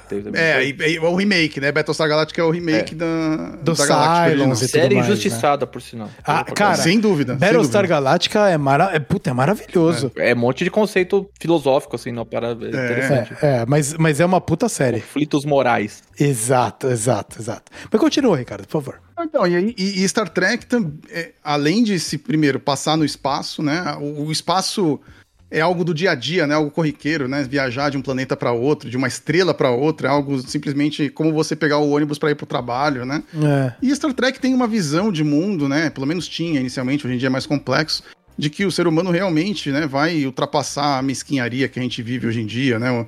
O- o- as pessoas vão se ajudar mais, né? As pessoas vão entender que vivem numa sociedade. Então, pensando pelo lado científico, Star Trek realmente é uma série incrível. Ela traz conceitos científicos bons. Não sempre, tem erros, é óbvio, né? Como todos os programas de TV. É é muito difícil colocar um físico ali para fazer uma consultoria, ou às vezes a solução do físico é chato, né? Por exemplo, não pode ter barulho da nave no espaço, Puta, Ah, mas ia é. ser chato pra caramba as cenas, né? É muito mais legal com o barulho, né? E, e no filme que eles fizeram que não tem, que é o Gravidade, por outro lado, a dinâmica do filme, ele simula os sons, né? Porque você precisa Sim, ter esse, cara, esse Não, e o impacto, som né, ali, o, o silêncio é um personagem, né? O silêncio é um personagem, exatamente. Mas não é todo filme que funciona isso. É, exato. Não, de é. jeito nenhum. É. Eu sei da história quando 2001 estreou, né, do Kubrick lá, que Aham. é pós, é, é pós Star Trek, né, 2001. E aí tem aquela cena que ele tá mudando de uma nave pra outra, que ele tem que mudar sem roupa, né? Ele, ele não tá com um, um traje espacial, ele tem que sair da cápsula pra entrar na nave. E aí fica em silêncio, porque é zero barulho, não tem ar, né? Não tem nada, o cara não ouve nada. E as pessoas vaiavam nos cinemas achando que Era um defeito de áudio. exatamente era um defeito de áudio. E Não, algo tem uma muito história louco. legal com isso. Porque É. quando eu assisti Interestelar, eu assisti no cinema, né? Foi maravilhoso, né? Por sinal. Maravilhoso, maravilhoso. E aí, na hora que eles decolam com os Rangers lá, né? Com o foguete logo no começo, mostra uma cena deles subindo, né? de- né, su- decolando e tal. E aí separa o primeiro e o segundo estágio. E aí fica sem som no filme. Só que no cinema ficou sem som. E o som não voltou. aí realmente parou a. Cara, eu fui- eu falei, caramba, que da hora, mano. Porra, mó né? extenso, senão tinha parado de funcionar. Tipo, ele tinha um momento de silêncio, só que ele ficou tipo, uns 10 vezes maior, tá ligado? Aí eles voltaram o filme e passaram de novo, tá ligado? Engraçado. Justamente o contrário. Ai, caramba, que triste, velho. Mas então, e pensando em Star Trek, cara, eu acho a ficção científica em si uma maneira interessante de, de se divulgar ciência, né? O, o problema é que hoje em dia as pessoas confundem, né, filmes de... Eu, te- eu, tenho, eu tenho umas críticas, né, em relação ao que é ficção científica, porque, por exemplo, Star Wars. Star Wars É, não é ficção opera. científica. É Exatamente. opera. Ah. Só que é tá tratado tudo como bem, é ficção legal. científica. Mas E é ele legal não pra é caramba, eu ficção. gosto de Star Wars. É. Tem um monte de Mas não problema é com Star Wars. científica, Tem erros ridículos de física. Pra mim, a pior cena do universo. Eu tenho que contar essa cena, gente. É- acho que é o segundo episódio, o, o episódio 2, né? Que eles estão começando aquela Clone Wars, né? E aí eles estão na nave lutando, tá lá dentro o Anakin junto com o Obi-Wan, e eles estão percorrendo a nave. E aí a nave leva uns tiros, porque tá uma batalha espacial lá fora, e a nave vira em direção ao planeta, né? Porque ela tá caindo, que ela tá perdendo Aí sustentação. isso é no começo do terceiro filme. É do terceiro? Tá. É. Aí a hora que eles inclinam a nave em direção ao planeta porque ela tá caindo, o que acontece? As pessoas começam a escorregar. Aí eu falo, mas não, é é a primeira cena. Eu falo, não, não, não, por que, que as pessoas estão escorregando? Porque aí, gente, você tem que extrapolar, né? Tem que ab- abstrair, né? Primeira coisa, você está em órbita e as pessoas estão andando dentro da nave. Então, obviamente, tem gravidade dentro da nave. Como? Artificial, não né? sei. Star Trek explica. Explica inventando, gente. É uma, Não, é uma- ele, ele dá não uma. é ele, ele faz. Ele dá uma, uma desculpa plausível, né? Exatamente. Nós temos aqui um negócio que simula a gravidade, né? Tem, uns, tem um negócio que simula a gravidade Um ali motorzinho. Um motorzinho É, que tem simula umas a gravidade. placas lá. Ninguém explica como é que funciona, porque não existe. Acredita em mim, ponto. Né? Exato. é. Exato. Star Wars não entra nessa minúcia, mas alguma coisa tem que ter. Afinal, as pessoas estão andando dentro da nave. A gravidade existe ali dentro. Só que aí o pensamento de quem fez essa cena é como a nave tá assim perpendicular com o planeta, a gravidade do planeta tá puxando a pessoa também, e a nave tá empurrando pra cima, tipo um avião, entendeu? O avião tá assim, você anda no avião, né? Só que o avião não tá em órbita, o avião tá É, flutuando ele na, tá na olhando na per- a gente tem uma mania de sempre olhar as coisas na perspectiva que a gente tá acostumado, entendeu? Exato, exato. E, é aí muito difícil a, mesma gente coisa. sair de uma perspectiva da onde a gente não vive. O ser humano, por que o ser humano. É, por que, não é todo mundo que pode ser piloto de avião? Porque a gente foi acostumado a andar em duas coordenadas na prática e não. Com não em certeza, você tem que aprender outra coisa, exatamente. Exatamente. E- Então aí, a hora que a nave vira em direção ao planeta, as pessoas começam a escorregar pro lado da nave. Só que se você pensa, existe uma, uma gravidade artificial dentro da nave, se a nave tá virada pra cima, pra baixo, de ponta cabeça, Dá na mesma. não importa, a pessoa não vai sentir. Então a nave vai inclinar e ninguém vai sentir nada. E pior, por algum acaso essa gravidade acabou no momento que a nave foi atingida, acabou a gravidade e todo mundo ia cair em gravidade zero, porque ia ser uma queda livre. Então as pessoas iam flutuar dentro da nave, elas não iam escorregar pro outro lado da nave. Então, É, ficar aquela solta, né? A nave tá Exato. caindo cabulosamente, né? É, Só que a galera lá exatamente. tá flutuando lá dentro. Flutua, exatamente. Não, mas eles estão caindo mais rápido que a nave. É. Caindo em direção. Exato. Aqui. E eu, como físico, chorei naquela cena. Falei, é a primeira cena do filme. eu e eu gosto muito desse filme, inclusive. É um filme muito bom. Mas ele, eu, eu trago isso pra ilustrar que ela não é uma ficção científica. Eles não têm nenhum compromisso com ciência nesse filme. Não tem. E é legal pra caralho, eu adoro. É que tem uma coisa muito importante que, na verdade, Star Wars ele é uma space opera, mas no fim das Isso. contas, o que ele é realmente é um universo cyberpunk. É, Entendeu? só que tem, um- isso só que que tem, um- muita tem um paradoxo aí. gente que, que não entende isso, entendeu? Dá pra tirar o romance entre o Anakin e a Padmé lá, que é insuportável, cara. Não, não, não. Isso Não, é uma olha, merda. olha, né? olha, cara, eu, eu revi, eu revi os, os três primeiros filmes. A, da- a brincadeira da maçã. É, exatamente, caralho, cara. Que, merda, vontade- cara, que merda. Cara, a Ana não aguentava ver o negócio. E, olha, e, cara, e ela é bem mais tolerante pra essas paradas do que eu.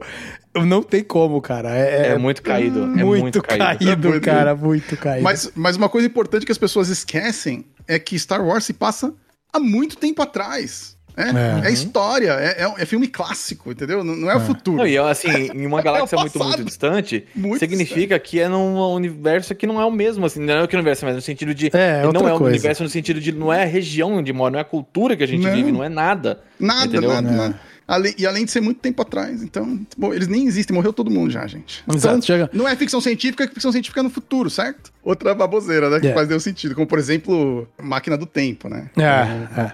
Incrível. Uma coisa que a gente poderia falar agora aqui é da parte dos lançamentos de foguetes e essas paradas privadas que estão rolando hoje aí, né? Que foi uma revolução que a gente viu acontecer. A nossa geração é uma geração muito interessante, porque a gente viveu o mundo analógico, onde a internet não existia e as coisas digitais não existiam. E a gente viu transições acontecendo até, mano, lançamento de foguete sendo feito por empresas privadas. Por exemplo, a SpaceX, né, cara? Mano, Elon Musk aí, um cara, um mega, mega milionário, velho, loucaço, que decide tomar ações e falar, mano, eu vou fazer isso aqui ser um mercado e vai ser um mercado mesmo. O Jeff Bezos tem aí a mesma ideia dele, cara, a mesma pira dele lá e tudo mais. É um paralelo da mercantilização dessa da viagem, eu vou colocar, tô fazendo aspas aqui, porque não é uma viagem especial que eles estão fazendo, eles estão subindo ali no limite atmosférico e, e voltando, né? Basicamente. Pedro, fica liberto para me, Depende. para me depende. corrigir A se isso estiver SpaceX Não, a errado. SpaceX vai A entrar em SpaceX órbita. já tá, já tá em órbita. É. É, a SpaceX tá em órbita. Mas como um produto para clientes milionários, é isso? Sim, Ah. Sim. Hoje mesmo, teve uma missão tripulada para a estação espacial que era Sim, totalmente sim. privada. Pra estação Totalmente espacial. Primeira da história. Caraca! 100% privada. É. Foi essa live que você acordou às 8 da manhã pra ir ver? Uhum. Sim. Pra fazer? Sim, essa mesma. Live tripulada da missão Axion. É uma empresa que está, inclusive, Axion. é a primeira empresa a começar a construir uma estação espacial internacional privada. Ela tá ainda tá na- aqui na Terra, né? Elas estão construindo os módulos, mas ela se anexa na estação espacial até 2024, 2025 e até 2028 ela se desconecta da estação espacial e passa a ser autônoma. Olha. Então, ela é que está mais próxima, não significa que vai ser, né? Mas ela está mais próxima atualmente de ser uma estação espacial privada. E isso é uma coisa interessante porque só existe mercado quando o governo já não precisa atuar de forma direta, né? É, Enquanto você tem um- o governo fomentando o mercado, é, na verdade, criando esse mercado artificialmente, não que isso é certo ou errado, não estou nem fazendo isso de valor. Você não tem interesse privado para valer, você tem interesse de empresas que querem prestar serviço para o governo. É, como era na época Agora- da Guerra Fria, por exemplo, né? Toda Uhum. essa época, cara, de Sputniks e Apolos, elas são da época da Guerra Fria, cara. Que, que é outra Então, pegada, né? Não tinha interesse comercial nenhum, né? Os Estados Unidos, por exemplo, sempre trabalharam com empresas. Só É. que a gente quer isso, isso, isso, e desse jeito, desse jeito, desse jeito, constrói e se vira. Uhum. É. Hoje não, hoje, hoje é em base de requisito. Então eu Exato. quero uma espaçonave que chegue na estação espacial com esse nível de segurança, com esse tempo, com esse tal, com esse custo. E você desenvolve o que vocês quiserem, desde que bata com meus quesitos. Isso muda completamente. A diferença de custo de lançamento espacial mudou drasticamente nos últimos Drasticamente. 10, 15 anos. Ah. O, o que você pagava antes, às vezes 300, 400 milhões de dólares para lançar, hoje você paga 50. Curiosamente, né, o ônibus espacial que veio com a promessa né, de baratear muito é, a exploração espacial acabou sendo algo muito mais caro do que eles imaginavam que seria, né? Apesar É, dele ser um veículo reaproveitável, ele tinha um custo muito elevado. ainda, né? Parcialmente Esse, o ônibus espacial, ele é, um, é uma coisa interessante, porque ele, o objetivo dele era ser rápido, barato e seguro. Rápido no sentido de você ir e voltar várias vezes e tal. Ele não foi rápido, ele não foi barato e muito menos seguro. Não foi nenhum deles, né? Exatamente. No ponto de vista, ele foi ótimo. Ele deu uma mobilidade, uma flexibilidade que a gente não tinha. Mas ao mesmo tempo, ele cobrou um custo altíssimo em vidas. É, nós estamos falando do, do início da década de 90, né? Ah, final da década de 80, início. da- Teve dois acidentes, né? Foi a Challenger em acidentes, 86, e a, 86, e a né? Columbia em 2003. São 14 pessoas que Isso. morreram. É, no total. a, a Columbus foi em 2003, então. Então já é os anos 2000. Foi ela que, que ela 2003, foi a pá de 2003. cal, né? Ela foi É, a pá de cal. ela foi a Foi pá de cal, é. exato. O governo americano, ele entendeu o quanto ele precisaria gastar para fazer algo que fosse seguro para valer. Ah, não é que ele não teria grana, que o governo, quando o governo quer, tem grana. Não é à toa que os Estados Unidos gastam trilhões de dólares por ano em orçamento militar. Mas seria difícil justificar isso. Entendeu? Falar, por que, que a gente vai investir 3 bilhões de dólares eh, só nesse projeto aqui para dar voltinha na Terra? Porque as pessoas pensam que é isso. É, não, isso é pra nada o exploração É, espacial. é, isso é uma bosta nenhuma. É que nem falam assim que, ah, é porque os bilionários querem construir um oásis no espaço. Tem que ser muito idiota, né? Porque o espaço, tudo que tá lá quer te matar. Exato. Ou é radiação, ou excesso de temperatura, ou falta de temperatura, ou excesso É. de pressão, vácuo. Fa- Se acabar o oxigênio, você morre. Se acabar a água, você morre. Se acabar a comida, você morre. Tipo, se você entrar errado na Terra, você morre. Se você sair errado da Terra, você morre. Então, tipo, qual é a se vantagem? um vantagem. micrometeoroide acertar o seu negócio, você morre também, explode tudo. É muito mais fácil comprar uma ilha em Madagascar ali, cara. Exatamente. É muito barato, provavelmente. Exato. Isso é uma coisa que eu tenho, assim, na minha posição, como, como uma pessoa que eu falo que eu sou um divulgador da ciência espacial, né? Eu, eu o termo que eu prefiro usar, que é um divulgador científico puro, é mostrar para as pessoas que isso tá no seu dia a dia, cara. Você tem, tem a menor ideia, às vezes, mas esse negócio tá no teu dia a dia. Eu tava aqui com uma antena agora que se comunica com o satélite e eu posso ligar ela em qualquer lugar do mundo, no polo, no meio do Pacífico, no meio da Antártida e vai ter internet de alta velocidade e baixa latência. Ah, mas isso aí tem fibra, cara. Tá bom, constrói uma fibra lá no meio do, do, do Pantanal. Não precisa ir tão longe, Pedro. Eu nasci no interior de São Paulo, né? Uma cidade chamada Cunha, e o meu pai mora na roça de Cunha. E lá, Uhum. cara, não tem Que aqui relativamente perto de São Paulo. duas horas, é e, duas horas e é. quarenta, três horas de carro. Só que por ser, mano, pouca população, por ser remoto e por estar na roça, ele usa a internet de rádio até hoje, cara. Nós estamos falando hoje, É uma merda. 2022, É uma merda. 2 mega por segundo é o que ele tem. 8 mega por segundo quando tá top, assim, sabe? Uhum. E ele não tem telefone fixo. Lá não tem telefone fixo. Não tem um fio que chega lá. Porque não, Não tem, tem interesse. antena perto, né, aquela- Ex- exato, Não tem cara. nada. E aí que eu acho que é muito interessante, e a internet que você está comentando é a Starlink, né? Que conecta na constelação Uhum. aí do, do, do Starlink Constellation do Elon Musk aí, que tá vendendo isso como a internet que você tem acesso independente de onde você tá. Porque eles estão Uhum. realmente fazendo uma rede de microsatélites gigante para ter a maior cobertura possível, no caso, né? Sim, aí, aí a gente tem uma, uma possibilidade de, de dar mudanças sociais mesmo, não só sociais, mas tecnológicas também, para toda a sociedade, horizontalmente. Desde É. o cara que é um pobre, fudido, coitado, mora no meio do nada, até o cara que tem classe média, até o cara que tem, classe, tem, que tem mais grana mesmo. Então você pensar, pô, você usa GPS hoje em dia, você usa GPS o tempo todo. Você não sabe, mas você usa GPS o tempo todo. E ele serve para você encontrar o seu celular, para encontrar uma pessoa que sumiu. Coisa que a gente não fazia antes. Não fazia. Pra, é, você sabe, você não se perde mais como você se perdia antes. E a gente tem três sistemas de GPS funcionando ao mesmo tempo, só um é GPS, né? Tem outros dois, tem o da agência É, tem o- europeia, tem, o da agência tem vários, russa. na verdade. É, tem, Tem o vários que GPS. o nosso aparelho já detecta e você nem sabe que existe. É, você tem o GPS, você tem o GLONASS, que é russo, GLONASS, você tem o isso. Copérnicos, que é da União Europeia, mas da ainda tá bem. europeia, é da ESA, é. É bem você ainda é tem é o que Beidou, que é chinês. precisão. Sem contar que você tem os locais ainda, que fazem posicionamento local. Você pega esses satélites Sim, é, pega. de- de- que pegam, sei lá, só a Índia, por exemplo. Então eles têm lá três, quatro satélites que pega só pra Índia. Entendeu? Então eles usam esses outros satélites para melhorar a precisão de um GPS. Ou seja, você faz esse tipo de coisa. E quando você paga por GPS? Como serviço? Né? Nada. Nada. Como nada. serviço, nada. Você paga como um royalty de um produto. Mas se você pegar a quantidade de vezes que você usa o serviço e dividir por quanto você pagou nesse royalty, esse valor é virtualmente zero. É. Ele tende a zero, porque é muito pouco. É. Entendeu? Então as pessoas não entendem, às vezes, que a tecnologia espacial está em muita coisa que a gente usa o tempo todo e ela tem um retorno para a sociedade incalculável. Com certeza. Incalculável. Tem uma palestra que eu dou sobre essa parte de New Space, que é o que a gente chama hoje, a exploração privada, e por que que é interessante. Você pega, eh, tem satélites, você lembra quando teve aquele, aquele navio Evergreen que encalhou no canal de Suez e parou metade de um planeta? Não foi 2021 isso aí? Acho que foi 2020, acho que 20? foi. Passou É. tão rápido, né? Ah, que a 2020 2021 é um ano só, gente. Exato. É. é, verdade. E no dia seguinte já tinha imagem do navio tirada de satélite com uma resolução ridícula. E esses satélites, eles não custam tipo 500 milhões de dólares. É um satélite que custa tipo 4, 5 milhões de dólares. É é um satélite que o cara sobe em 2, 3, 4 anos, ele queima na atmosfera, o cara sobe outro e tá lá produzindo dado 24 por 7. Então você tem o escaneamento do planeta o tempo todo que pode ser usado para demografia, para meteorologia, para estudos é, de qualquer área científica possível que mexa com ciência da natureza, ciência da Terra. Uhum. E esses dados todos estão ao alcance de muita, muita gente. Ah, dado de desmatamento, por aí vai. Ou seja, a gente tem possibilidade de fazer cada vez mais coisas. A previsão do tempo melhora, melhora a colheita, que melhora a eficiência da colheita e, consequentemente, menos gente passa fome porque a comida é mais barata. É. Entendeu? E você acha que isso sai da onde? De uma antena de celular? Não é, cara. É tecnologia espacial. Alguém teve que se fuder pra cara, uma equipe de um monte de gente teve que se fuder pra aquele foguete não explodir no lançamento.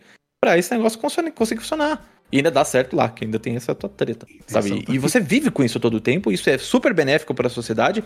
E ainda tem em 2022 gente que fala: é, por que, que vai gastar dinheiro com espaço sem ter um monte de gente morrendo de fome? Quanto que as plantações hoje em dia não são mais eficientes por causa dos dados é, que nós recebemos eh, dos satélites? Né? Toda essa previsão do tempo que você estava falando, de toda a localização de melhores terrenos, de melhores áreas, Precisão melhores de tudo pra posicionamento de colheitadeira. Exato. E que hoje é tudo por GPS, inclusive, e tudo mais. Uhum. Então, quanto menos pessoas estão passando fome por causa disso? É, é uma análise rasa, né, da situação, sem entender realmente. Isso, é- isso é, o meu, é o meu dia a dia, cara. É o meu dia a dia, É. porque a gente fica tendo que explicar que você fala, ah, mas é tu- tudo que é né, um milhão de dólares é um absurdo. Tá, cara, mas para um milhão de dólares para uma pessoa é dinheiro pra caramba. Pra uma empresa multinacional ou global, não é nada.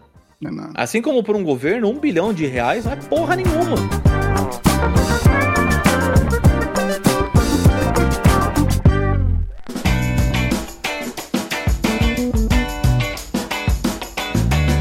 Outra coisa que eu queria trazer contigo aqui foi a tua experiência de migrar de um canal de lifestyle que você pegou esses dois anos de ato aí. Então a parada tava meio morta e eu acho que seria legal agora a gente apresentar pro ouvinte do É Isso Aí que eu tenho certeza que bastante gente que me ouve aqui tem o pezinho na ciência e talvez não conheça você, cara. O projeto que você toca no Space Orbit. Então, eu acho que seria muito interessante você falar da sua transição de um canal que não era focado em ciência para um canal focado em ciência, que é o que você falou, é difícil você falar com ninguém por muito tempo, né, cara? E também como é que foi essa fórmula e essa dinâmica de você explicar e falar sobre física e ciência ao mesmo tempo que você tá vendo junto com a galera da tua live um lançamento de foguete. É quase um react do Casimiro com, do- com drops de ciência, assim, sabe? É meio que essa pegada. É uma narração, como se fosse um jogo de futebol mesmo, né? Você pega, traz todos os dados, você explica o que vai acontecer, você cria uma tensão ao longo do tempo e, e você trabalha o clímax, que é o momento do lançamento. Por isso que eu começo as minhas lives uma hora antes. Sabe, mas por que você não começa 10 minutos antes? Porque, cara, você não, não começa a assistir o jogo exatamente no momento que o, que o árbitro apita, tá ligado? Não vai fazer isso. Mas uma coisa que eu gostaria de pescar aqui, ah, Pedro, é como que você decidiu o formato, sabe? De, de porra, cara, eu vamos nos reunir aqui e eu vou, cara, fazer o broadcasting. Eu vou narrar pra você a transmissão dessa parada em português. E além disso, se você tiver perguntas, ah, por que, que a cápsula tem esse formato, eu vou responder. Como é que você chegou nesse racional? Eu sempre quis ajudar as pessoas a entender coisas que ah, elas não sabiam nem pesquisar, muitas vezes. Porque hoje em dia você tem muita informação, mas se você não souber pesquisar, não adianta bosta nenhuma, né? Exato, é. Entendeu? É difícil de você buscar informação de qualidade em português, porque a, a quantidade de informação em língua inglesa é estupidamente maior. É tipo, E, e além disso, é muito difícil você colocar a palavra-chave certa quando você nem sabe qual é a palavra-chave, Uhum. sabe? É Sim. muito complicado, Exatamente. E aí eu peguei toda essa experiência que eu já tinha de uma área correlata e peguei esse formato que eu falei pra você que eu criei de uma live extremamente interativa e comecei a fazer live do lançamento de foguete. O objetivo inicial era até fazer vídeos relacionados à história dos lançamentos, lançamentos espaciais, que é uma coisa que eu faço ainda, mas com uma frequência menor, que são vídeos extremamente difíceis e uma pesquisa extremamente pesada. Eu adoro, mas é um vídeos que saem com uma frequência é, mais espaçada porque são complexos mesmo. E eu queria poder tornar aquilo fácil, porque muita gente tentava assistir lá fora e não tinha bosta nenhuma. Então as pessoas não sabiam que um foguete tinha dois estágios, que um foguete tinha uma coifa, um negócio que protegia em cima, que o motor é, era de XYZ, que nem todo motor de foguete era igual, e que na verdade a maioria deles não tem nenhum motor de foguete igual ao outro que não seja da mesma série, entendeu? Não, é- não dá pra né? comparar. Não dá, é. entendeu? Que você tem empresas de todos os tipos, desde que lançam, lançam foguetes suborbitais, até orbitais, até voos, é, missões é, que são para outros planetas, que aí são coisas de, de espaço profundo e por aí vai. E sem entrar na parte da astronomia. Não porque você não gosta de astronomia, porque eu gosto, adoro astronomia. Mas eu queria pegar esse ponto porque tinha pouquíssima gente mesmo. Dá pra falar nos dedos, sabe, de, desses três dedos aqui quando as pessoas falavam sobre isso. E é um negócio que eu gostava, que eu achava bacana, e tinha um espaço ali para falar algo que eu entendia. Uhum. E eu queria fazer para contribuir mesmo. Aí virar um. que Tá virando, né? Vou nem falar que virou, porque acho que é muita prepotência. Foi outro momento, entendeu? Foi quase um ano depois. Eu fiquei um ano ali com pouca gente assistindo, falando para pouquíssimas pessoas. Só que eu falei assim, cara, tem três pessoas, e quando tinha zero, eu falava da mesma maneira como se tivesse 100, como se tivesse duas mil, três mil, seis mil, como já teve. Exato. Se eu ficar lá esperando alguém entrar, que, que a pessoa vai, se vai esperar que o que eu vou falar vai ser legal se eu tenho que esperar ela aparecer? É. Entendeu? Então você tem que. A pessoa tem que estar lá e ela enxergar que tá acontecendo alguma coisa ali e eu tô perdendo, entendeu? O é isso aí mesmo, eu toco com muito amor pelo amor que eu tenho. E eu espero zero retorno por enquanto, porque graças a Deus a minha vida permite isso. Uhum. E isso me dá a oportunidade de, como eu tô bancando pra ter o meu canal, pra falar da- das coisas que eu quero, da maneira que eu quero, com muito respeito, eu dou oportunidade a pessoas como o Ricardo e outras pessoas que de repente têm menos visibilidade, e você, Pedro, que tem muito mais visibilidade do que eu, todos nós trocarmos ideias aqui, foda-se quantas pessoas a gente assi- assistem a Não gente, sabe? importa em nada, cara. Nada, de verdade. exatamente, cara. Pra mim, isso aqui é um papo de galera do IAG, que cada um tomou o teu caminho e os três caminhos muito interessantes. É, pra você ter uma ideia, cara. Assim, as pessoas acham que porque eu tenho um canal um pouquinho, a coisa maior, que eu não acho nem é canal, assim, que é relevância de volume e tamanho é uma coisa muito diferente. É, mas você tem É. relevância. Você tem relevância. A relevância, assim, eu não posso negar que existe uma. Hoje Sim. existe uma relevância. Sim. Eu não posso negar isso. Eu já fui pra televisão, comentar lançamentos, cambal, então essas coisas acabam pesando. É, tu tava É, falando de pessoas- podcast que você participou na, na CNN, cara. E agora eu você tá aqui falando. Globo News comentar É, lançamento E hoje já, você tá no É Isso? Aí, tá ligado? É outro rolê, tá ligado? É outro esquema. Mas sabe o que, que isso muda pra mim? Absolutamente nada. Exato. Porque você é um cara que eu, que eu falei pra você, a primeira coisa que eu te falei hoje, cara. Eu falei, eu sei que eu tô devendo com você. Pra mim não interessa se você tem dois inscritos, você tem dois milhões, porque o que vai importar é o que vai sair daqui, entendeu? É, eu não tô aqui por obrigação, ah, não, porque o cara, pô, conheci o cara na faculdade. Não, cara, eu tô aqui porque eu, putz, eu acho legal mesmo. Eu, eu adoro falar sobre isso, eu adoro falar com pessoas que fizeram parte da minha vida e vão e futuramente podem vir a fazer parte. É bom, cara. A gente É. aprende muito com as outras pessoas. Aí, é, E ter essa arrogância de falar, ah, não, eu tenho 50 mil é, inscritos no meu canal e agora eu sou fodão. De forma nenhuma, cara. Outro dia mesmo, cara, ó, me reconheceram duas vezes, na mesmo bairro, na mesma semana. Olha lá. Pô, tá bagulho estranho da porra, tá ligado? Ah. Tipo, eu nem sei o que falar, tá ligado? Fala, pô, legal, bacana, tudo mais. Então, eu não consigo virar aí pro cara e falar. O cara teve a Cara- coragem de me parar, falar comigo. Eu vou dar a maior atenção que eu puder, velho. Entendeu? Eu falo isso como carinho, porque eu gostaria, como eu falei, é o que eu gostaria que fizesse comigo. Mas, Pedro, vamos aproveitar esse gancho aí, cara, e conta um pouco mais sobre o que você faz, né? Porque provavelmente tem muita gente que tá ouvindo aqui que não te conhece e vai, caraca, mano, mas o que, que esse mano faz então? Então, conta um pouco sobre o Space Orbit e conta um pouco sobre a sua proposta no canal.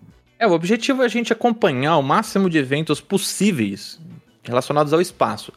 Então, desde lançamentos, pousos de cápsula, pouso de foguete, que hoje em dia é uma coisa que existe, a movimentações na estação espacial, caminhada espacial ah, e as missões que vão afetar o futuro do nós como sociedade, e afetam mesmo. Então a gente é, só não transmite o que é, não é transmitido, faz live do que não é transmitido, porque tem casos assim, na Rússia, na China e tal. Melhorou, mas ainda é bem precário do ponto de vista de transmissão. Porque pra mim não existe país, tá ligado? Existe foguete. Eu quero ver que o negócio no espaço não interessa se é da China, se não, não importa, cara. Pra mim, eu falo que espaço tem espaço pra todo mundo. É, meu objetivo ali é ser o correspondente de guerra da parada ali. É, e eu gosto, uma parte que eu gosto muito é contar histórias dos programas espaciais. Então tem. Eu peguei e fiz um vídeo sobre a história do Falcon 9, que é um foguete da SpaceX, é a história de como começou na prática o programa espacial privado. Como que foi esses primeiros passos. Então isso é uma coisa que eu faço com o maior prazer. Então, e a gente acompanha alguns projetos de foguetes que vão saindo que podem mudar a história, o curso da humanidade com relação ao acesso espacial. Isso lá são coisas que tem pouquíssimo em português, se é que tem, entendeu? 31 minutos, 31 minutos, você ouvinte tá pensando, caralho, 31 minutos sobre, mano, foguete, o cacete, tu gasta 31 minutos no TikTok, cara. Então, Com de repente, cara, vai dar, dar uma conferida, né? Porque é outro rolê.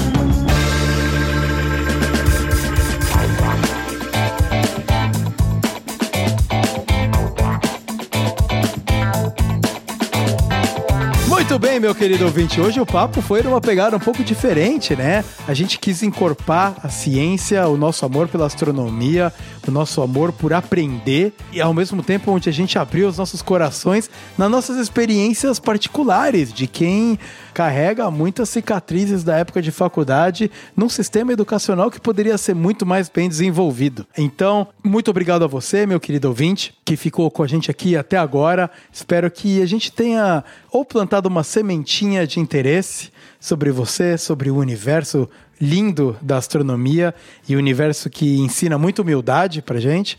Que você também tenha, porra, de repente dado risada um pouco com as nossas histórias aqui e com as nossas sofrências. E mais uma vez eu gostaria de agradecer imensamente aqui aos meus convidados de hoje do É Isso Aí. Começando por você, Ricardo, mais uma vez aqui. Muito bem-vindo de volta. É, é bom ter a tua voz aqui, cara. Eu tenho certeza que já tinha ouvinte sentindo saudade de ouvir você falando suas groselhas por aqui, cara. Então, eu abro aqui para você se despedir da galera do É Isso Aí. Valeu, Vitão. É isso aí, pessoal. É, groselha não falta quando eu participo.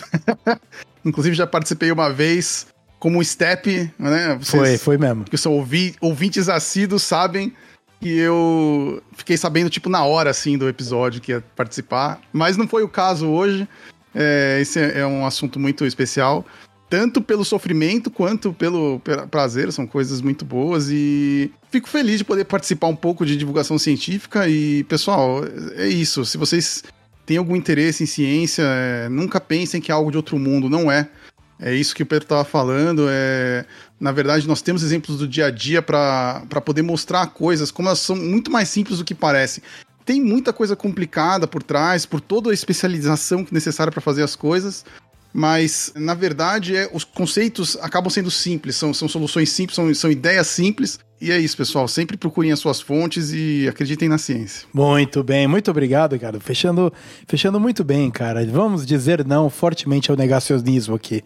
Pelo amor de Deus, né, cara? O é isso aí, em nenhuma instância defende nenhum tipo de extremismo. Muito menos o negacionismo. E nessa pegada aqui de coletividade, eu passo para você, Pedro, se despedir. Muito obrigado, cara, por, por ter aberto um espaço na sua agenda, nas suas correrias aí, para vir bater um papo aqui com a gente. E, porra, eu te dou todo o espaço para você fazer o jabazex aqui do Space Orbit é, e contar o que você faz, cara, desde as miniaturas até camiseta, mano, puta, fica aí livre para falar da parte do Merchan também, cara. Você tem toda a abertura aqui falar sobre o que você quiser. A primeiro, valeu pelo convite. É bom que a gente tenha um, aquela, aquele papo nostálgico. Você é um cara que eu falei pra você que marcou muito, assim. Eu lembro com você de muito carinho mesmo. E falei isso para você antes e topei na hora que a gente se falou de gravar. Falei, oh, cara, venho com o maior prazer. Eu vou falar pra você que eu tô cansado pra caramba. Foi um dia é nóis. super puxado para mim. E falei, cara, eu perguntei só se, se você conseguiria, que você falou que você não tava, tava meio cansado também. Então eu falei, ah, cara, se você conseguir, pra mim tá tudo bem. E eu acho que valeu muito a pena. Eu fico lisonjeado de falar com pessoas que entendem o meu mundo também é, e curtem ali esse tipo de coisa é, da ciência, né, de, de, da exploração espacial como um todo, né, e também a astronomia. E a gente lá no Space Orbit está sempre acompanhando esses lançamentos, tudo que acontece no espaço. Então é só lá em Space Orbit no YouTube, no YouTube e também no, nas minhas redes sociais de Pedro Palota com dois L's e dois T's no Instagram e no TikTok e arroba Palota Pedro com dois L's e dois T's no Twitter. Uh, ali gente fica informado que tem muita coisa. O Twitter pro espaço, a única coisa que presta no Twitter é o Twitter pro espaço. Tá? O resto é tudo uma tragédia. Mas o espaço é realmente legal. E a gente hoje tá com a lojinha do canal onde a gente produz camisetas relacionadas ao tema da astronáutica, então cu de foguetes e outras coisas, termos da, da área, que são coisas bem bacanas, e miniaturas, né? Então a gente produz miniaturas em 3D de foguetes, a gente está expandindo o nosso catálogo agora é, e trazendo produtos que simplesmente não tem em lugar nenhum no mundo, alguns, né? Então a gente está fazendo isso como se fosse é, para um, é uma loja de no futuro vai ser uma loja de colecionáveis espaciais. Muito bom. E a gente faz isso com muito carinho, com muito amor, tá? O pessoal tá adorando. Dá uma olhadinha lá em spaceorbit.com.br. Você vai ver os produtinhos muito bacanas que a gente tem feito com muito carinho, tudo feito aqui, ó, nada made in China, não tá feito Made in Earth, que nem eu tô querendo dizer, muito legal, cara. Pô, muito obrigado, Pedro, por, por ter participado. Foi um, foi um prazer ter você aqui com a gente. Pra gente bater um papo. Tomara que, se você tiver aberto a vir participar de outros papos, cara, outras histórias, uh, fica aqui já o meu convite desde, desde já, cara. Seria um prazer ter vocês reunidos. De repente, com mais patota do IAG, Nossa, a gente faz aqui uma a comunidade. comunidade. É, o meu problema não é falta de vontade, não, porque eu venho com certeza. Minha agenda aqui é uma loucura por causa dos lançamentos. Eu tive um lançamento hoje de uma loja, uma live de 4 horas, causa de um lançamento importante. Amanhã, às 7 e meia da manhã, eu tenho live de novo para acompanhar a chegada dos astronautas. Então, é, algumas coisas são improváveis, né, gente? Tanto que eu falei para você, cara, eu preciso ver minha agenda, que minha agenda é uma loucura. E sempre quando eu posso mesmo, assim, é difícil eu não poder, eu sempre vou lá e faço um esforço gigantesco para participar, porque eu acho que eu quero sempre poder agregar um pouco na conversa de todo mundo. Obrigadão mesmo Muito pelo bom, convite. Cara. Então, você é, você é um cara muito querido, pode contar comigo aí que qualquer hora aí a gente pode trocar uma ideia, precisar de alguma coisa. Tamo aqui para ajudar. É, nós, estamos junto, cara. Então, é, eu acho que esse é o recado para você também, meu querido ouvinte. Mantenha os seus próximos, entendeu? Os chegados são os chegados. Pessoas que cruzaram o teu caminho, cara, de repente há anos atrás, e depois de tantos anos ainda tem muita coisa em comum com você. Dê valor a isso aí, porque de repente pontes podem voltar a ser formadas. E eu sou muito grato ao isso aí por poder me permitir isso, porque esse papo aqui não estaria acontecendo se não tivesse, obviamente, esse, esse- essa espinha dorsal do produto do podcast que eu quero entregar para você. E na minha nota de despedida, já fica aqui o meu agradecimento a você que ficou até o final. Se você quiser acompanhar o que está acontecendo no Space Orbit, tá tudo na descrição do episódio aqui. Entra lá que eu vou pedir os links pro Pedro para colocar aqui tudo direitinho, para você conseguir eh, acompanhar YouTube, Instagram, TikTok, acompanhar o influencer aí em todas as diversas plataformas de comunicação que existem. O Ricardo muito em breve vai voltar aqui para participar com a gente, eu tenho certeza, porque ele é na casa, manda aqui, é quase um co-host já, tem quase o mesmo número de participação do que eu, que sou o dono da bagaça. E muito obrigado por ficar com a gente até agora. Eu vou bater na mesma tecla. Entre em contato com a gente. O combustível para quem faz podcast é entrar em contato com o ouvinte. A gente não tem essa pegada de interatividade que o YouTube permite, porque aqui o É Isso Aí é um podcast raiz mesmo, nós somos um feed de áudio. Então a maneira de você entrar em contato comigo é pelo Instagram, por arroba podcast underscore é isso aí, ou no Instagram, no meu Instagram pessoal, por arroba vstarzinski. Os dois links estão aqui na descrição desse episódio também. E se você for aquele cara que curte um esquema mais secreto, um esquema mais old school, entre em contato por e-mail, por contato.eisoaí.gmail.com. Todas as maneiras de você entrar em contato com a gente são muito bem-vindas. Eu estou de braço aberto. Venha fazer parte da comunidade. É isso aí, de loucuras e maluquices que a gente faz por aqui. E nessa energia positiva e de coletividade, a gente fecha o episódio de número 22 sobre ciência e os foguetes que hoje dão ré. É, cara, hoje foguete dá ré. Então, muito obrigado por ficar até aqui. A gente se vê na próxima e tchau, tchau.